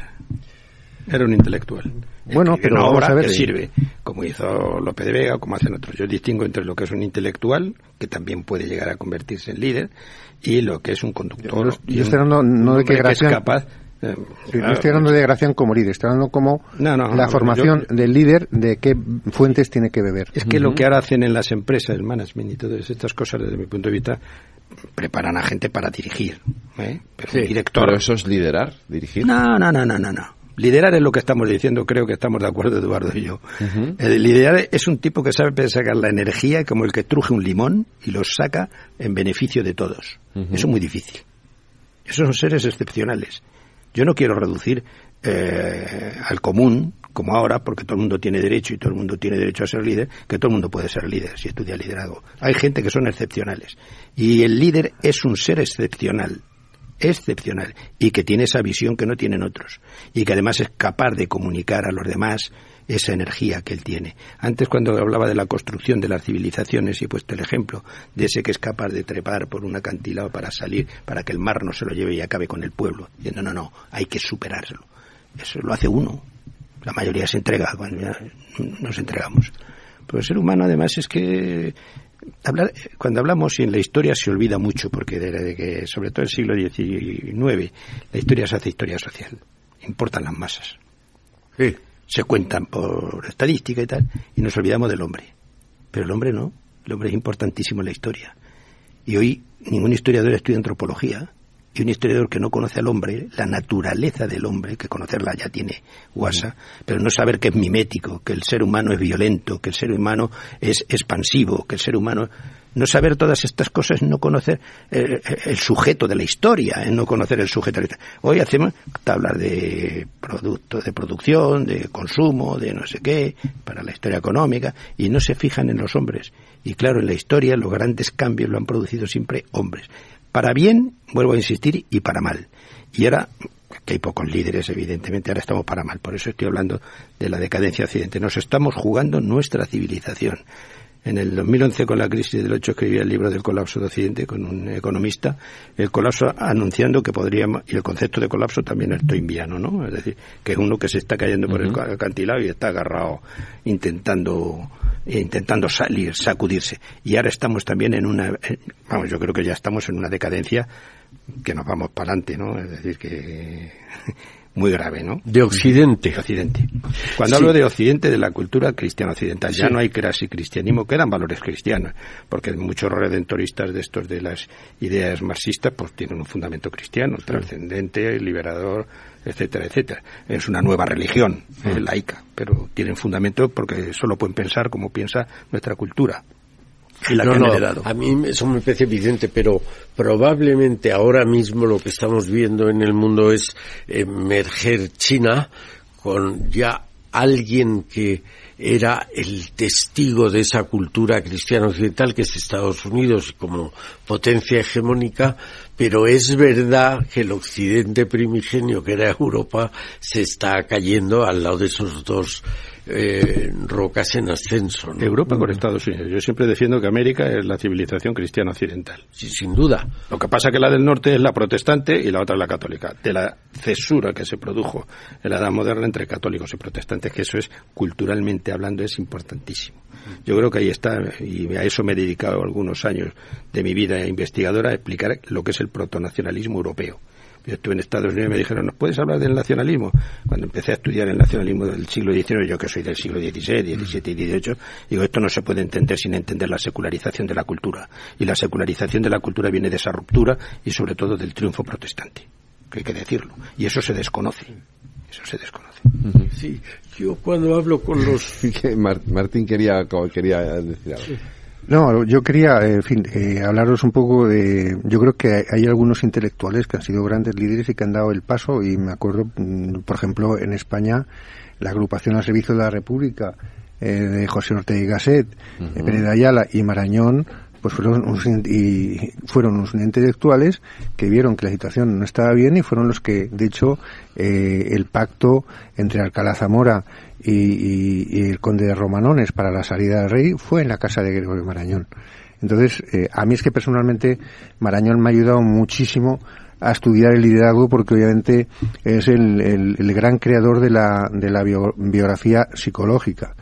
Y de hecho, mm, solamente con leerme su libro de Antonio Pérez, que está considerada la mejor biografía de la historia de España, o sea, por en los rankings de clasificaciones es discutible, pero me parece razonable. Él estuvo durante el exilio en Francia cuatro años investigando a todos los exiliados. La biografía de Enrique IV. Enrique IV y luego también el poder, tú lo explica con el conde duque de Olivares, el resentimiento con Tiberio. Por ejemplo, el, eh, yo eh, me ha cambiado leerme el Tiberio, el resentimiento, cómo te lo explica y lo ves luego. Eh, además dice que es una enfermedad que no tiene cura, que cuando llega el resentido al poder no tiene cura y es el más cruel de todos, ¿no? Entonces, a mí, yo lo único que sí le pediría a las personas que nos escuchan y a todos que realmente en la historia está la clave. ¿eh? Y de hecho, eh, Marañón también decía que el mejor gobernante de la historia de España, en su opinión, fue Canóvar del Castillo. ¿Por qué? Porque ha sido el único que ha sido historiador. Entonces, bueno, es una opinión muy respetable y a mí me ha ayudado mucho. Felipe II, por ejemplo, y todo está, todo está unido. Es decir, es que ningún país como España ha interiorizado esas calumnias contra. O sea, yo cuanto más leo, ahora me he leído un libro sobre Felipe II y el Escorial. Oye, había, hay 60.000 libros en, en, el Escorial, que era la biblioteca más importante del mundo. Voy a Simancas y me encuentro que el archivo más importante del mundo está en Simancas junto con el Vaticano del siglo XVI. Mm. Entonces, realmente, es un rey que además nunca hizo una política agresiva, sino que hacía era defenderse que en España se produjo la ruptura de las dos Españas finales del 18 en el afrancesamiento y todo, todo, esto que fue muy complicado. Y luego el gran problema que ha tenido España fue un siglo XIX en el que no hubo un acuerdo para construir un Estado nacional. ¿Eh? Unos querían ir muy deprisa, otros no, por otro lado estaba el carlismo y bueno, tres guerras civiles en el siglo XIX, sin contar otras cosas, y la guerra civil del 20 ¿eh? ya dan cuenta de que en España no hemos construido el Estado Nacional y ahora mismo se está discutiendo todavía si estamos si el Estado es nacional o no es incluso ya dicen que es plurinacional que ya es que es, es el disparate del disparate. Yo he escrito sobre eso no sobre la, la no puede decirse que un estado el Estado nación parte de un principio fundamental. Un pueblo una soberanía y una nación, identificando pueblo con nación. Y la nación es la, la representación de ese pueblo hipotético, hay que, que, explicar lo que es un pueblo en sede parlamentaria. Y eso es único y indivisible. Y lo están dividiendo están intentando. a, mí está prácticamente roto. ¿eh? yo creo que, que, en fin, yo creo que estamos en, claro, es que estoy muy, yo soy muy, cuando doy alguna charla me dicen, hombre, usted es muy pesimista, ¿no? Digo, yo estoy avisando, yo digo de lo, lo que puede ser, ¿no? Es decir, yo que estudiaba bien el nacionalismo, desde los orígenes, el protonacionalismo en Europa, y dirigía una colección que, sobre los orígenes del protonacionalismo en Europa de investigación, pues claro, creo que conozco lo que es el nacionalismo. El nacionalismo es finalista. Hay dos, hay dos tipos de naciones, las naciones que se crean, que se inventan, y las naciones históricas. Hay muy pocas naciones históricas, históricas. España. Nosotros somos una nación histórica, también política. ¿Por qué los nacionalistas quieren crear una nación histórica y buscan orígenes históricos ¿eh? para después decir que es una nación política? Y una vez que es una nación política reclaman la soberanía. Esos proyectos están en marcha. Y esos son finalistas, esos no son para pactar y de llegar a un acuerdo, eso es finalista y hasta que no se llegue a eso no paran y esto, para allá la cosa se ve. Martín. Sí, mira, yo quería compartir con vosotros que cuando lees la historia te das cuenta que lo que nos están contando los nacionalistas periféricos es mentira. Eh, impacta mucho ver que cuando en 1571 el Papa Pío V pide ayuda a España para luchar contra los turcos que están a punto de invadir eh, Venecia, claro, te das cuenta que cuál es la situación. Hay una en Italia no, no existe como Italia, existe la República de Venecia que es impresionante, la República de Génova y la, y la Armada Española sale de Palamos, que luego he visto que el alcalde ahora es de Esquerra Republicana de Cataluña. Las atarazanas están en Barcelona. Juan de Cardona, que es uno de los líderes de, las, de, la, de la escuadra, es eh, catalán. Y todos, absolutamente todos los líderes marinos, Oquendo, Martínez de, Ricardo, de Recalde, Marolín de Juan, todos son vascos. Entonces dices, bueno... La Celezo que hemos hablado antes. Claro, entonces dices, es que, eh, ¿qué nos están contando? La mayor parte de la administración y, además, era, yo, vasca, eso, claro, Eraso, ¿no? Y todo, toda esta gente, ¿no? Lo que quiero decir es que te cambia, por ejemplo, cuando te enteras que Malta es un regalo que le hace eh, Carlos V eh, a la Orden de Malta, dices, bueno, pero como si te regalas un llavero. La importancia de la Orden de Malta, la importancia de Saboya, eh, el, el, la amenaza turca claro, no vamos a hacer una ucronía, ¿no? Pero realmente eh, los historiadores franceses, sobre todo, y, Voltaire a la cabeza, intentaron siempre quitarle importancia a la batalla de, Lepanto, porque no les interesa, porque ellos no estaban. Y ya me gustaría también hacer referencia a la gran generosidad de España que ha demostrado en ese momento. Porque nosotros no íbamos a ser invadidos. Quienes iban a ser invadidos, y claro, cuando ves el mapa de la Venecia del siglo XVI te das cuenta que toda la costa adriática, todo lo que es Albania, más o menos todo lo que es Croacia, todo eso, hasta Chipre, era, era, e, era Venecia. Entonces dices, bueno, yo entiendo que ahora mismo Venecia diga, oiga, yo quiero ser independiente, es que ustedes han sido una república. O Génova, es lo que más me impacta.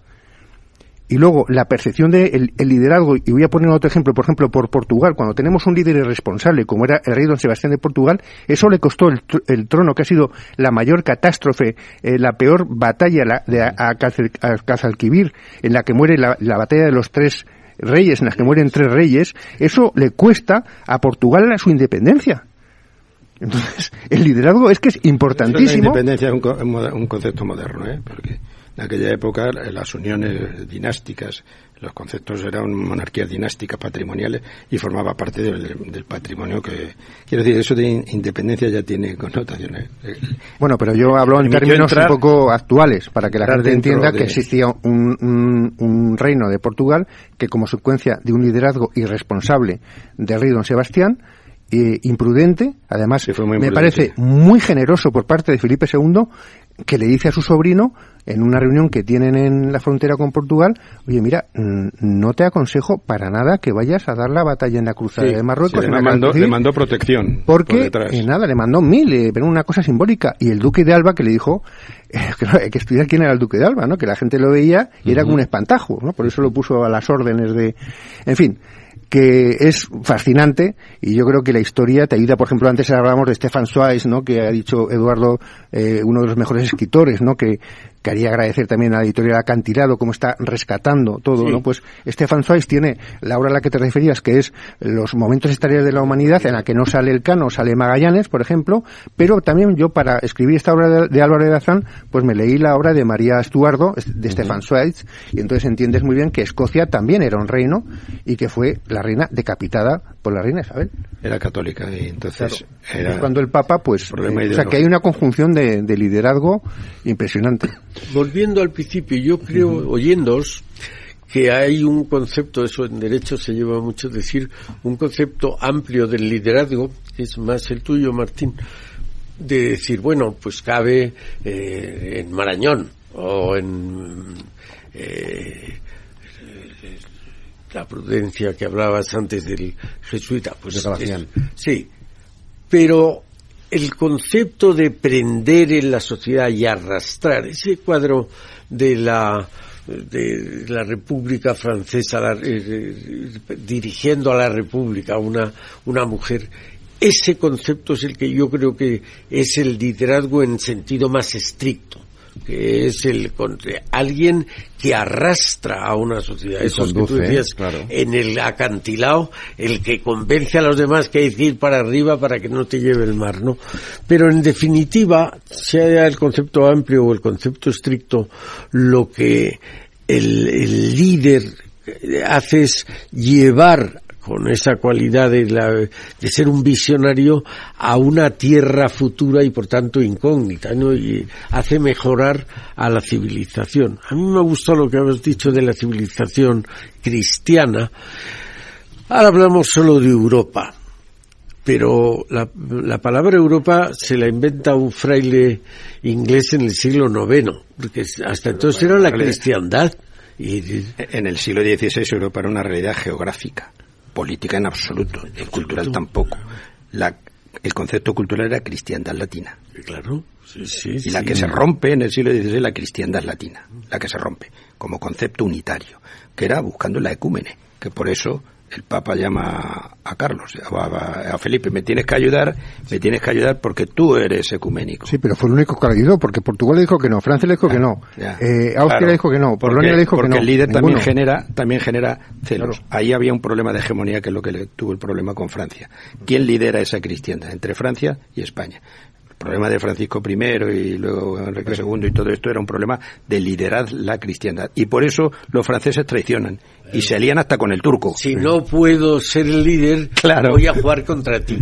Pero es, es verdad, yo creo que ha habido una tú decías una generosidad, yo creo que es verdad, España ha sido, se ha vaciado, tú explicabas lo de América, pero se ha vaciado también en Europa y sin embargo lo que ha sido parecía es que éramos los malos. Pero yo quería hacer dos matizaciones. Primero, quería rendir homenaje a un gran filósofo español, que es Javier Gomá, que ha escrito una tetralogía sobre la ejemplaridad. Y que me parece que cualquier político debería leérsela, esos cuatro libros, sobre todo en ejemplaridad pública, antes eh, de empezar. Y ya que hablamos y me preguntáis de liderazgo, que es un tema que yo llevo estudiando 30 años porque me fascina, eh, quería hacer, mm, mira, hace poco me llamaron de una escuela de negocios para dar una, una conferencia y me dijeron, elige a tres mujeres españolas y liderazgo. Yo elegí a Isabel la Católica, a Clara Campoamor y a Margarita Salas. Me parecen tres mujeres impresionantes. La que más me impresionó fue eh, Margarita Salas. ¿Por qué? Bueno, porque vivía en un mundo todavía donde le costaba muchísimo eh, destacar, estaba un poco a la sombra de Eladio Viñuelas, que era su, su marido, se fue a Estados Unidos y consiguió, es la, la mujer que más dinero ha conseguido para el CSIC de la historia. Cedió la patente y eso genera casi 6 millones de euros. La lista que había puesto de líderes estaba Isabel la Católica y Clara Campos. No me he puesto Bueno, yo lo, si, si habéis he cogido, pues más o menos por periodos, eh, y bueno, yo creo que Margarita Salas, que ha muerto hace poco, pues me parece que es una mujer además eh, muy positiva, muy didáctica, muy generosa, una grandísima investigadora, muy trabajadora. Eh, bueno, entonces. Eh, Hombre, en el, per- en el perfil, en el perfil ese que dices tú de conductor, de quien que conduce a las Agustín Aragón. Decir, Sin duda. María- o María Pita, ¿no? Que claro. Y por decir otro de fuera, Juana de Arco. O Juana de Arco, evidentemente, claro, no. Era- Pero Isabel yo la Católica, por aquí, supuesto, ¿no? sí, Que por aquí, supuesto, claro, pero, también es en un buen símbolo de una persona que es capaz de llevar. Claro. De todas formas, eh, analizando todo esto, a mí una mujer que yo descubrí que me sorprendió muchísimo fue la mujer de Julián Marías, Dolores Franco, que tiene el mejor libro, no sé si, si lo habéis leído, que se llama España como preocupación, que yo creo que es de los mejores ensayos que he visto. Entonces, Ah, sí, yo lo conocí. Yo por eso Yo preguntaba antes por Santa Teresa, sí. porque desde otro perfil, sin embargo, también entiendo que tiene un, tiene un- es, es Pero una fundadora es líder. Claro. Por, de Funda. forma natural. Yo es que tengo mis dudas y vuelvo a decir, Teresa de intelectuales pueden ser es muy líder. Eh, sí, Claro, crea un movimiento, claro. una energía, no. Para mí no. bueno, hay una, no tiene duda. no hay tiene una duda. biografía de Juan Velarde que Sí. se llama Fraga y el intelectual y la política. Entonces, eh, eh, Velarde defiende la teoría de que Fraga, antes Fraga de político, era un eh. intelectual.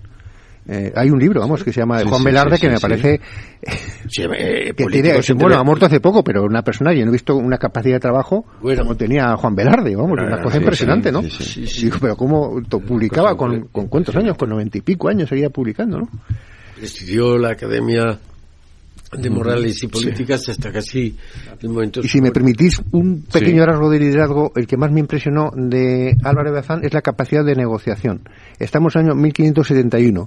El Papa Pío V llama a España. España va, pero estamos enemistados con Venecia. Hay una reunión en Messina y se producen unos incidentes así muy rápidos en los que un capitán español es mm, asesinado por, o ju- juzgado sumariamente por los venecianos y entonces todos los líderes, tanto Marco Antonio Colonna, que era el líder de los, de los romanos, como eh, Juan Cardona, como Luis de Requesens, todos le dicen a Juan de Austria, nuestro objetivo ahora mismo son eh, los venecianos, vamos a por ellos y luego por los turcos. Y es Álvaro de Bazán, como gran líder, sosegado, tranquilo, inteligencia emocional, que esto lo inventó Goleman, bueno, más que lo inventó, lo difundió, pero ya también tiene una gran emocional, convence a todos y dice, mira, vamos a cambiar, cambiaron al líder de Aveniero por Ber- Berberigo, Barbarigo, el líder veneciano, y se juzgó a esa persona, pero la, la- gracias a Álvaro de Bazán no se destruyó esa alianza.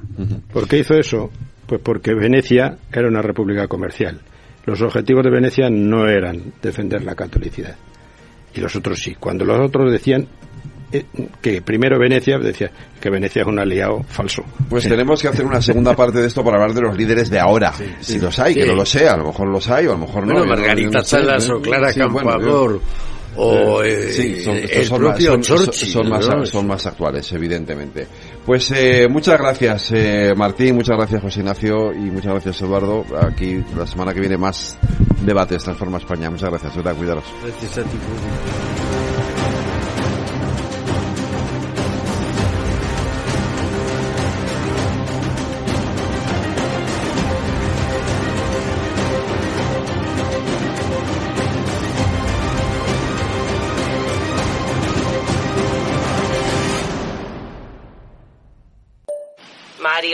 que eso de que no te da tiempo a pillar el tren.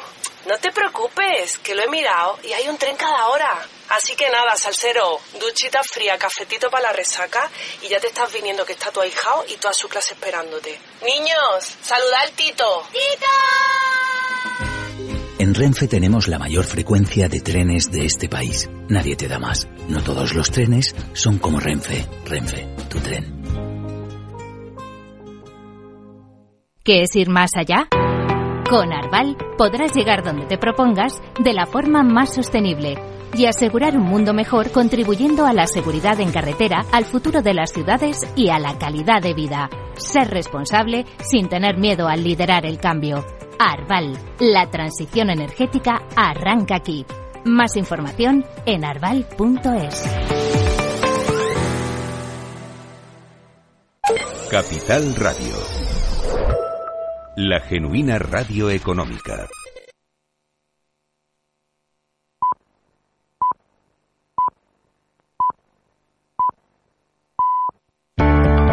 Capital Radio.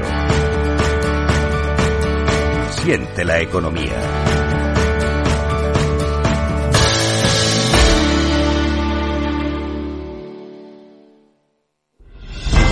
Si quieres estabilidad en el empleo, poder conciliar tu vida laboral y asegurarte una pensión para cuando te jubiles, debes escuchar Empleo Público. Todo lo relativo a las oposiciones, convocatorias, consejos para preparar las pruebas y la opinión de expertos de las administraciones públicas y de la formación.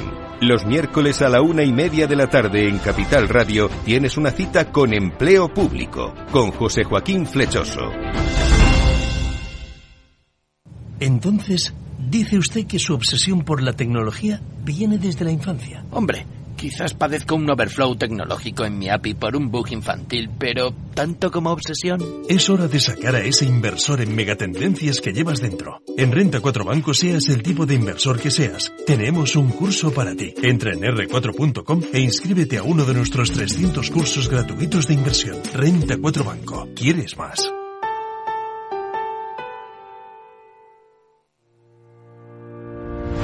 Los miércoles a la una de la tarde en Capital Radio, Gestión del Talento. El escaparate de la formación para el empleo. Expertos formadores, agentes sociales y representantes de la Administración se dan cita en este espacio para impulsar el valor de la formación y el talento. Un espacio de Fundae, la Fundación Estatal de Formación para el Empleo, dirigido por José Joaquín Flechoso.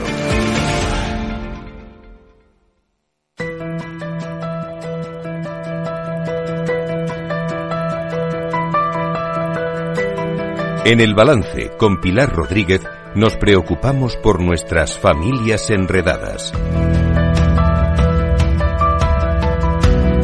Pilar Rodríguez, muy buenas noches. Buenas noches, Bienvenida de nuevo, que ya Sí. llevábamos sin tener Sí, nuestras familias un- enredadas sí. ya demasiado tiempo, ¿eh? un, un- un verano largo.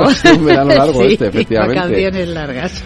Bueno, vamos a recuperar nuestras, insisto, nuestras familias enredadas y vamos a, a volver otra vez eh, a- a- con nuestros oyentes a hablar de, sobre todo, de todo ese espacio que afecta a nuestros hijos, que es lo que más nos, Con nos la preocupa. tecnología, ¿verdad? Claro, eso es. Y hoy tenemos a una experta, que es de la doctora Natalia Moreno Pérez, Sí, la doctora. que es eh, coordinadora y responsable de la unidad de atención psicológica personalizada en, el, los- lo- en H&M Hospitales. Eso es, sí. Y vamos a hablar de la atención psicológica a los adolescentes, A los adolescentes, eh, en relación eh, a todo el tema de las redes sociales, la tecnología, etcétera, etcétera. La saludamos ya, doctora Natalia. Corriendo. Muy buenas Hola, noches. Buenas noches. ¿Cómo Buenas estás? Buenas noches, un placer. Sí. Pues el placer es nuestro, de verdad. Eh, Pilar, eh, preséntanos la cuenta, Pues, háblanos un poquito más de ella. Bueno, pues eh, eh, vamos a ver, yo la conversación que he mantenido con, con Natalia es súper importante sobre eh, todo, todo el trabajo que llevan a cabo en la unidad de psicológica de los Sí. hospitales HM y yo creo que, que es muy interesante compartirla con todos los oyentes, con todas las, nuestras familias enredadas y bueno, mm, yo me gustaría que nos contara un poquito el trabajo para empezar que desarrollan allí. Porque fíjate tú yo pensaba que es decir que tenían derivados por ahí empezó un poco esa conversación especialmente porque en todos los sitios pues que es que los llegan los chavales con, con problemáticas y ella pues al contrario me ha dicho pues mira no Pilar realmente es decir eh, sí que aparecen como mm, es decir eh, sí se ve que hay en, en, en, en todo el colectivo que van de adolescentes pero en realidad las problemáticas muchas veces aparecen aunque esté en las redes sociales por, por medio aparecen por otros por otros Motivos, motivos, ¿no? entonces mm, que nos cuente un poco ella ya el trabajo que desarrollan allí Natalia, pues ¿cómo es ese trabajo en, el- en esa unidad? Pues mira, como le decía esta mañana a Pilar, que hace una, una conversación maravillosa y muy enriquecedora. A ver, nosotros es verdad que trabajamos eh, desde la Unidad de Atención Psicológica de Acción Hospitales, trabajamos siempre desde el punto de vista asistencial e individualizado con cada paciente. Tenemos población desde infanto juvenil, adolescentes, hasta vida, hasta la población adulta. Lo que siempre, siempre hacemos, independientemente del caso de la edad, es entender lo primero, eh, a través de una evaluación muy detallada, entender el funcionamiento del paciente, es decir, si hay factores de riesgo, si hay antecedentes, cuál es el desarrollo de la conducta problema, es decir, realmente qué está fallando, es decir, fallan las consecuencias, fallan las, los consecuentes y en base a ese análisis o a esa evaluación detallada, valoramos, en el caso de que sea necesario, un diagnóstico y establecemos un plan de tratamiento. En cuanto a la población más joven, que es lo que le decía esta mañana Pilar, es verdad que la población es muy heterogénea. Tenemos pacientes pues que nos vienen con los papás con tres, cuatro cinco añitos hasta población pues más tirando a la adolescencia e inicio de la vida adulta que suele ser eh, más prevalente. Motivos, pues la sintomatología puede variar desde una sintomatología más depresiva, con bajo estado de ánimo, con problemas de autoestima, seguridad, eh, pacientes mucho más ansiosos, con descontrol emocional, con conductas autolíticas, trastornos de conducta alimentaria. Pero es verdad que en cuanto a adicción a redes sociales, la prevalencia que nos encontramos es bastante bajita. Sí que es cierto que hay pacientes o que los padres muchas veces lo que refieren es que esta conducta del uso, del abuso de redes sociales o de la tecnología o del móvil es incómoda, es molesta, eh, genera muchas veces muchos conflictos, pues porque lo tienes que utilizar más, porque lo tienes que utilizar menos, pero no suele ser la primera, la primera demanda. Es decir, suele aparecer dentro de una cantidad a veces más grande, a veces más pequeña de problemática que presentan los menores adolescentes, pero no suele ser el motivo principal de consulta, por lo menos lo que nosotros eh, lo que nosotros nos solemos encontrar. Claro, te lo encuentras después. Mm, Eso es. Exactamente. Efectivamente. Siempre está relacionado con cualquier problemática. Al final, casi siempre a lo mejor, por lo menos las redes sociales, ¿verdad? O el móvil o las pantallas, la tecnología en sí. Mira, has hablado tú que tenéis población adulta. Eh, ¿Por qué, mm, por qué puede, por qué es más prevalente eh, el abuso o la adicción en adultos que en adolescentes? O, al contrario.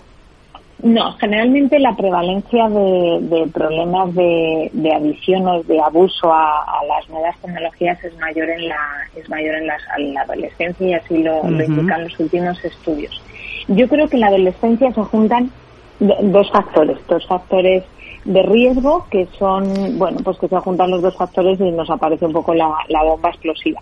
En primer lugar, tenemos que entender la adolescencia. La adolescencia es una etapa de muchísimos cambios, una etapa muy compleja donde aparece muchísima deshabilidad social, mucha presión por amoldarse al grupo, por estar en lo que el grupo me dice.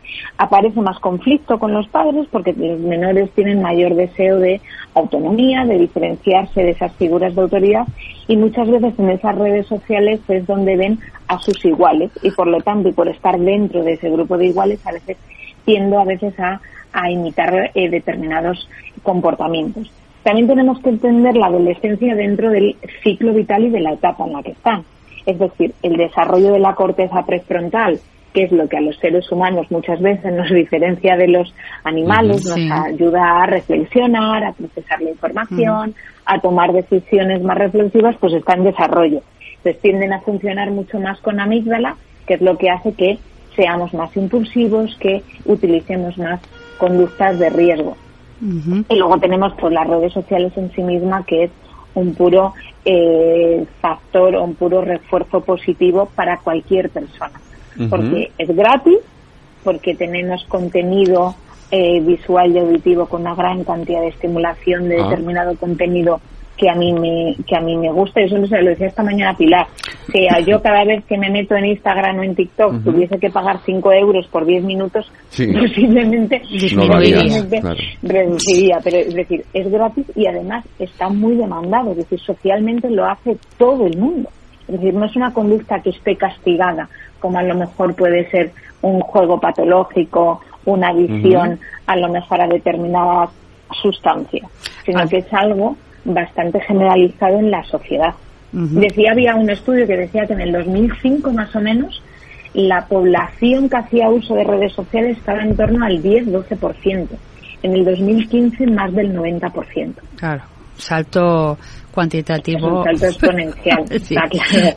Y desde luego que además, eh, precisamente la plataforma que acabas de mencionar, además, mm, en cuanto a adolescentes, mm, contiene, digamos, los contenidos son, pues lo que decías tú, hoy también, eh, maquillajes, eh, bailes, o sea, me refiero totalmente, eh, vamos a ver, pues le pones en bandeja, ¿no? Al adolescente todos sus intereses, ¿no? Totalmente. Además, yo creo que, fíjate, hoy justo tenía varias pacientes y venían un poco con esta problemática, ya no tanto por el tiempo, por el tiempo que dedican a las redes sociales, que suele ser mucho, sino por la forma de relacionarse con la red social. Porque eh, yo he dado a compilar esta mañana, nosotros podemos meternos en la red social como Instagram o TikTok por el mero hecho de distraerme, por el mero hecho de evadirme o de, descansar la mente a lo mejor de las problemáticas del día a día. A mí lo que a veces me parece problemático es la función con la que yo utilizo esa red social. Es decir, por ejemplo, en un Instagram donde yo tengo que subir una foto, tengo que utilizar 750 eh, filtros para estar más guapa, más delgada, más morena, con una música donde además tengo la opción de ver a cuánta gente le gusta mi, a cuánta gente le gusta mi foto, a cuánta gente le da like o le sale el corazoncito que le gusta la foto, en el fondo es una conducta completamente adictiva. Porque a mí me gusta sentir ese refuerzo social que siento. Entonces aquí, si no se maneja bien, sobre todo en la adolescencia, pueden acabar con muchos problemas pues de baja autoestima, de trastornos de conducta de conducta alimentaria, porque tengo que llegar a ese, tengo que llegar a ese refuerzo social, a que la gente me diga qué guapa estoy, qué delgada estoy o qué cuerpazo tengo. Entonces, esa forma, si no lo gestionamos bien de funcionamiento con redes sociales, eh, puede ser bastante, bastante problemático. Sí, em, efectivamente, em, los padres, eh, las familias, eh, muchas veces hemos hablado de esto, pero nunca es suficiente, ¿no? Porque siempre te preguntan también, eh, eh, bueno, ¿y, y, cómo puedo saber yo que cuando hacen un uso, cuando ya es un abuso? Tú me comentabas también los tres, digamos, categorías de uso, abuso, adicción. Yo creo que recordar esto a los padres es muy interesante, porque, es decir, al fin y al cabo, a ver, cada vez vamos reteniendo un poquito más de, oye, pues mira, pues, y a lo mejor nos damos cuenta cuando estamos pasando del uso al abuso o incluso qué fórmulas se nos pueden ocurrir para que los chavales, las familias puedan dar a los chavales que puedan identificar ellos mismos a lo mejor este tipo de, situaciones, ¿no?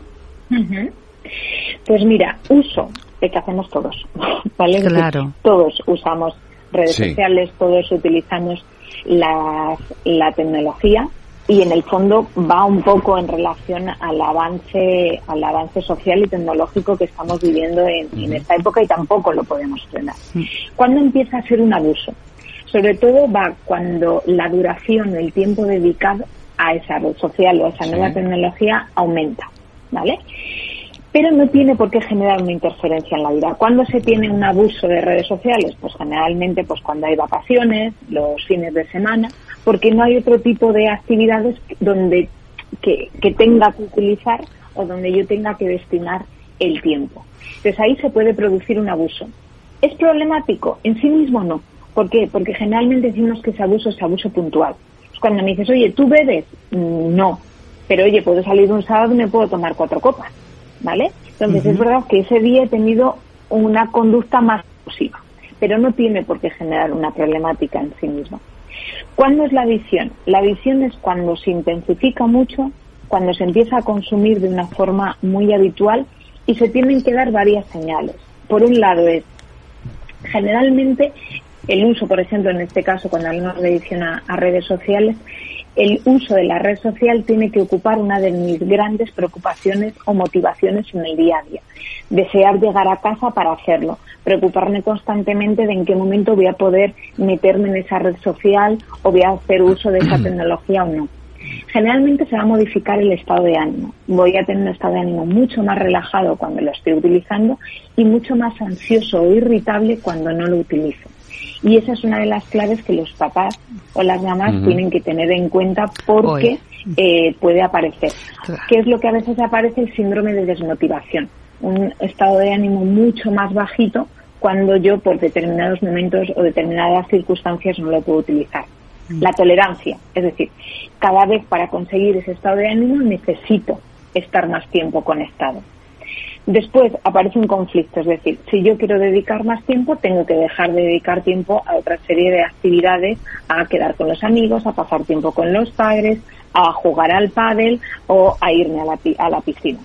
Y luego está la abstinencia, que son esos todos los síntomas estos psicológicos, la irritabilidad, la, mala leche, tener más conflictos, etcétera, cuando esa conducta eh, esa conducta no se da.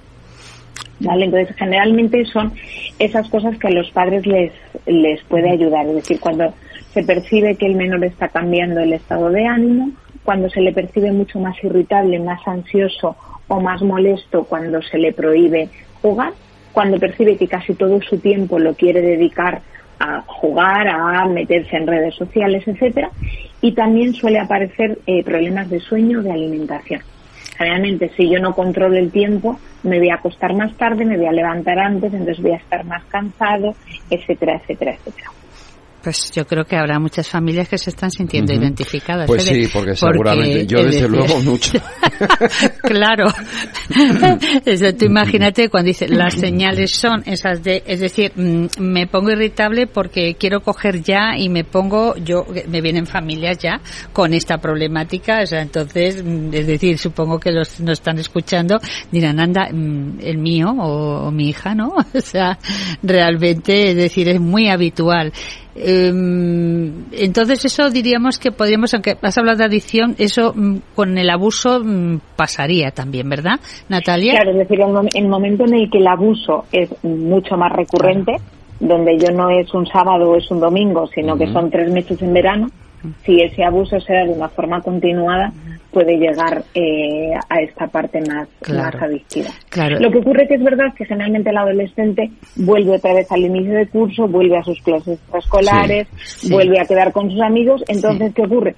Que reduce también el, vuelve a reducir o vuelve a haber ese abuso puntual y no tanto esta parte esta parte adictiva. Pero siempre se dice que en el tema de adicciones, por lo menos a redes sociales o nuevas, o nuevas tecnologías, lo más importante es trabajar desde un modelo más preventivo.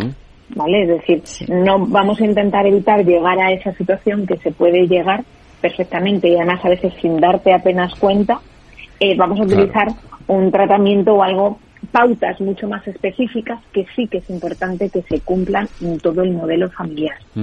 Sí, el modelo. Porque muchas veces, lo decíamos con Pilar esta mañana, ¿no? Yo, yo estoy en consulta y veo pues, a niños, veo adolescentes y veo adultos. Y yo sí me digo, si hay alguien que en algún momento corta la sesión o se distrae porque le suena el móvil, porque le vibra el reloj, porque le ha sonado un WhatsApp, generalmente no es el adolescente. Es un adulto. Es el adulto. Lo que pasa es que el adulto lo justifica. ¿En qué? Es por trabajo. En el trabajo. Claro. Por trabajo. Es por trabajo. Vale. Entonces el menor consideramos, pues obviamente que es mucho menos importante, que es una chorrada y que lo que haces es que quieres tener relación con los amigos. Entonces ahí no te voy a justificar, pero lo mío sí está completamente justificado. Entonces al final, pues las personas aprendemos por modelado, es decir, por imitación.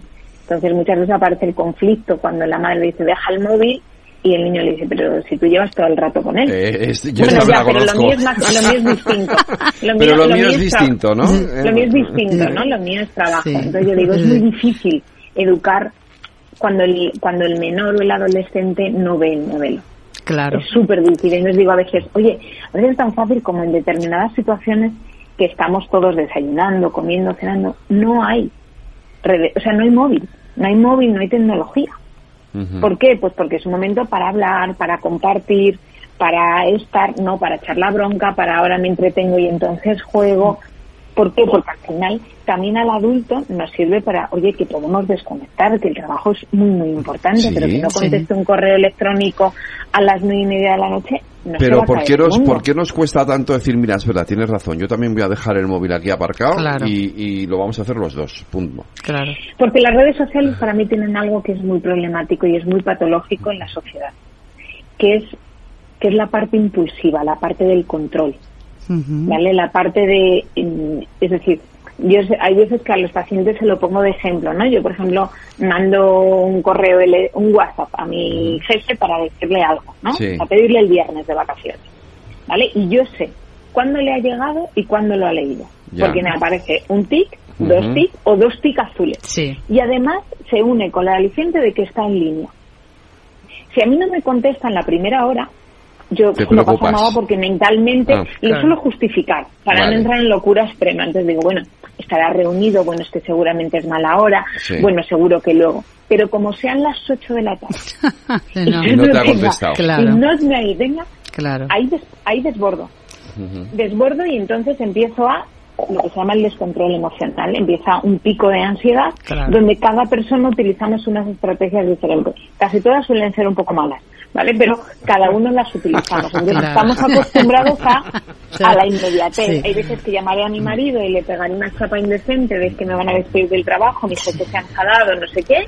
Luego le, se me ocurrirá la idea de, oye, le voy a mandar otro mensaje a mi jefe y le digo que al final lo resuelto y que no necesito el día. Es decir, situaciones variopintas porque yo lo que quiero en ese momento es quitarme la ansiedad y la angustia. Claro, claro, pero fíjate que eso en los adolescentes pues es terrible, están en la inmediatez, eso es constante en la ansiedad en la que viven, que luego como bien decía se traslada a redes sociales, a alimentación, a cualquier ámbito. Claro, no te digo nada cuando inicias una relación de pareja con 17 años que no tienes experiencia previa, que te gusta mucho, que le mandas un WhatsApp que está en línea pero que no te contesta. Esta, bueno, bueno, eso tiene, que ser un horror. Un horror y que subes algo y publicas para que te vea lo mejor. Es, es que todas estas cosas es que claro. Es y ese chico o esa chica con el que estás saliendo no te ha visto y no te ha, no, te ha dado un like y, tarda 10 horas en darte un like y tú dices, ya no me quiere, yo utilizo, empiezo a desarrollar toda una conducta súper controladora a través de redes sociales de dónde está, quién le ha dado el like, quién no le ha dado, por qué no me ha dicho que está en este sitio si realmente está. Y entonces empieza lo que se llaman conductas o relaciones muy tóxicas, principalmente basadas en, ese control, que hay veces que por desgracia o por suerte pues hace 25 años no estaba. Claro. Como mucho te llamaba al teléfono fijo de casa y se te pillaba bien y, si no, nada, te aguantabas. Pero claro. se vivía con nada. más ansiedad. Es que eso ahora mismo pasa, si tú bajas al metro y ya te pone un cartel que te indica que te indica cuánto tiempo tarda en llegar el metro. Si el cartel está apagado porque se ha fundido el cartel, ya me pega un pico de ansiedad. Porque no sabes cuándo va a venir.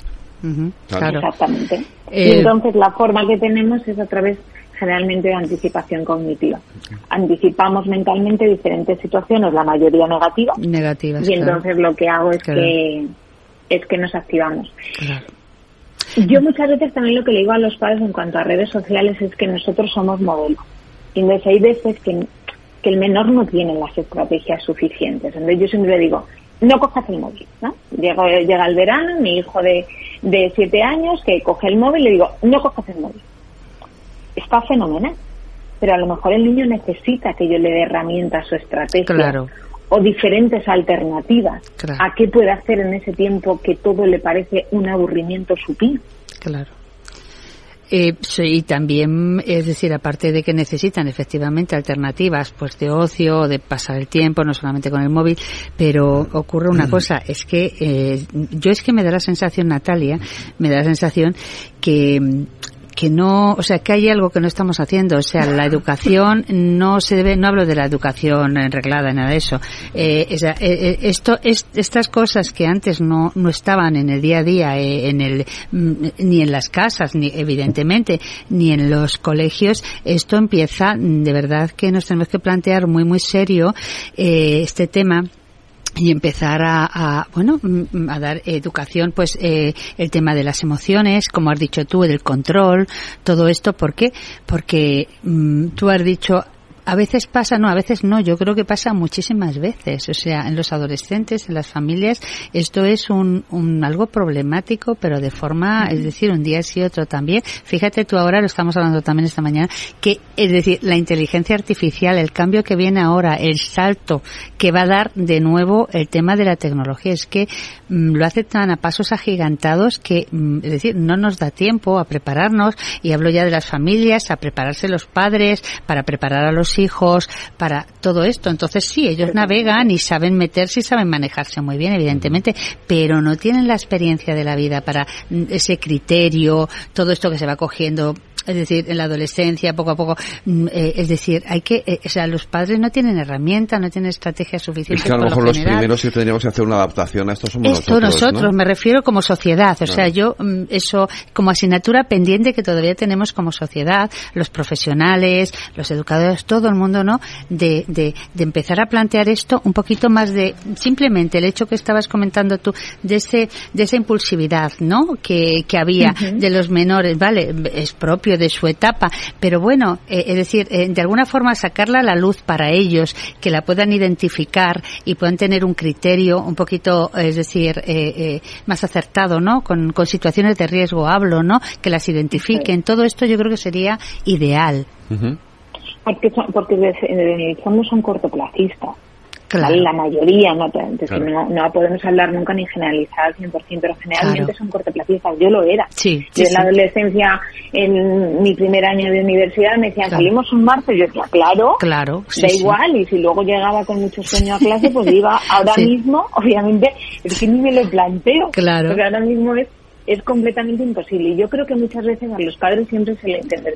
Creo que me parece que tienen la tarea más complicada del mundo, que es educar y educar cuando a veces no todo te lo ponen fácil, ¿vale? Es decir, un niño bueno, responsable, simpático, cariñoso y estupendo, pues siento decir que la mayor parte de las veces no existen.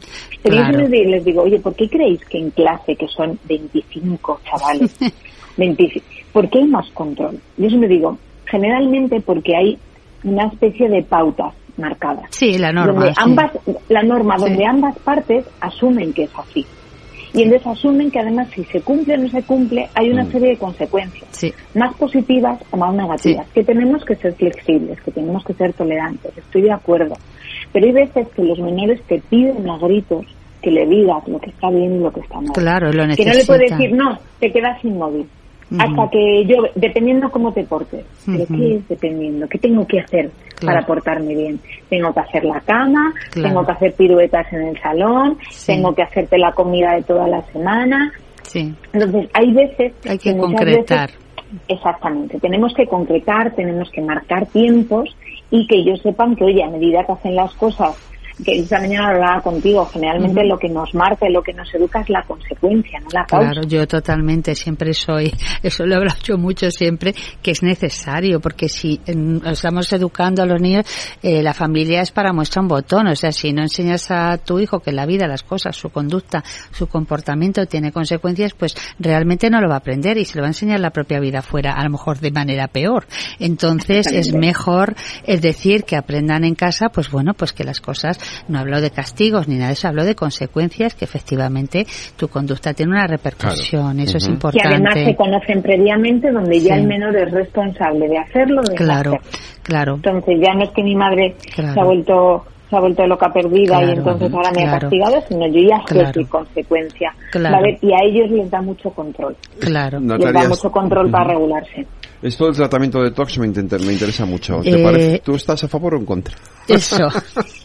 El, tratamiento el tratamiento digital de tox como, como tal, es decir, como tratamiento empíricamente validado mm, para el tema de la visión no existe. Nada, Lo que pasa que sí que es verdad que cuando hablamos de el digital detox es como, oye, pues vamos a bajar a, venga, a desconexión. Eso es. Para mí, es decir, me, me, parece como el, como el dejar de fumar, venga, de, venga, me voy a hacer una limpia de dos semanas Perfecto, pero tenemos que asumir que hay determinados factores de riesgo que van a estar porque mi conducta ya las ha asociado, que yo luego voy a volver. Voy a volver, Entonces, claro. ¿Y qué ocurre cuando vuelva? ¿Tengo las estrategias suficientes para que cuando alguien cuelgue una foto en redes sociales yo no la vea? cuando todo el mundo utiliza un TikTok, yo no lo hago. Entonces, a mí me parece, ¿vale? Que a lo mejor en aquellas personas que no han tenido un uso abusivo, que no ha habido un comportamiento adictivo, obviamente lo puede hacer. Yo siempre digo que es como el tabaco, ¿vale? Es decir, si yo ya he fumado previamente durante 15 años, puedo haber dejado de fumar. Pero en el pues primer momento he tenido que controlar mucho los estímulos de riesgo porque si no voy a volver.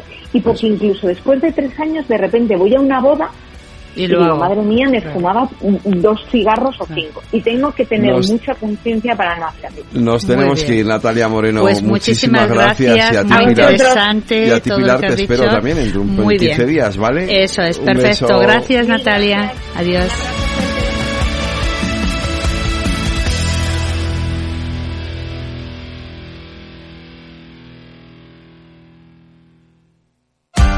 Para personas inquietas, Capital Radio.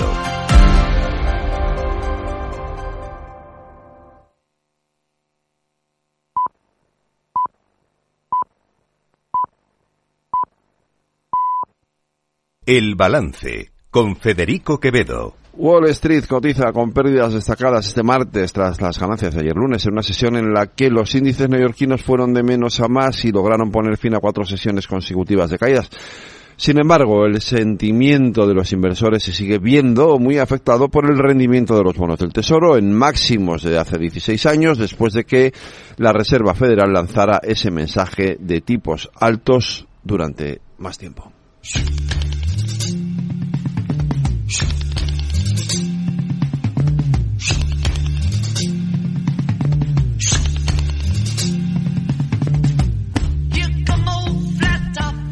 Un 26 de septiembre de 1979 se publicaba en el Reino Unido por Apple Records este Abbey Road, un décimo álbum de estudio de los Beatles en aquel país, el duodécimo en los Estados Unidos. Las grabaciones de Abbey Road comenzarían en abril de 1969, lo que le convertía en el último álbum grabado por la banda, ya que Let It Be, lanzado en 1970, había sido grabado con anterioridad. El álbum se caracterizó por la presencia de un medley en el lado B, una larga pieza de 16 minutos que constaba de ocho canciones enlazadas una tras otra sucesivamente. Destacó también por contener dos de las canciones más conocidas del guitarrista George Harrison, Something y Here Comes the Sun. La portada del álbum se convirtió en una de las más famosas en la historia de la música. En ella aparecen Paul, Ringo, John y George cruzando un paso peatonal en el cruce de Grove en Road en la calle con Abbey Road, frente a los estudios donde se grabaron casi todas sus canciones desde 1962. Se considera como uno de los álbumes más importantes de la historia de la música y sin duda es el mejor de los Beatles, aunque la, banda, aunque la banda apenas funcionaba ya como un grupo unido en aquella época. Pues con la música de los Beatles, con este Come Together de Larry Road, nos despedimos en la redacción Aida Skirek y Lorena Ruiz. En la realización técnica Víctor Nieva les habló Federico Quevedo. Cuídense, sean felices y escuchen lo que viene aquí en Capital Radio.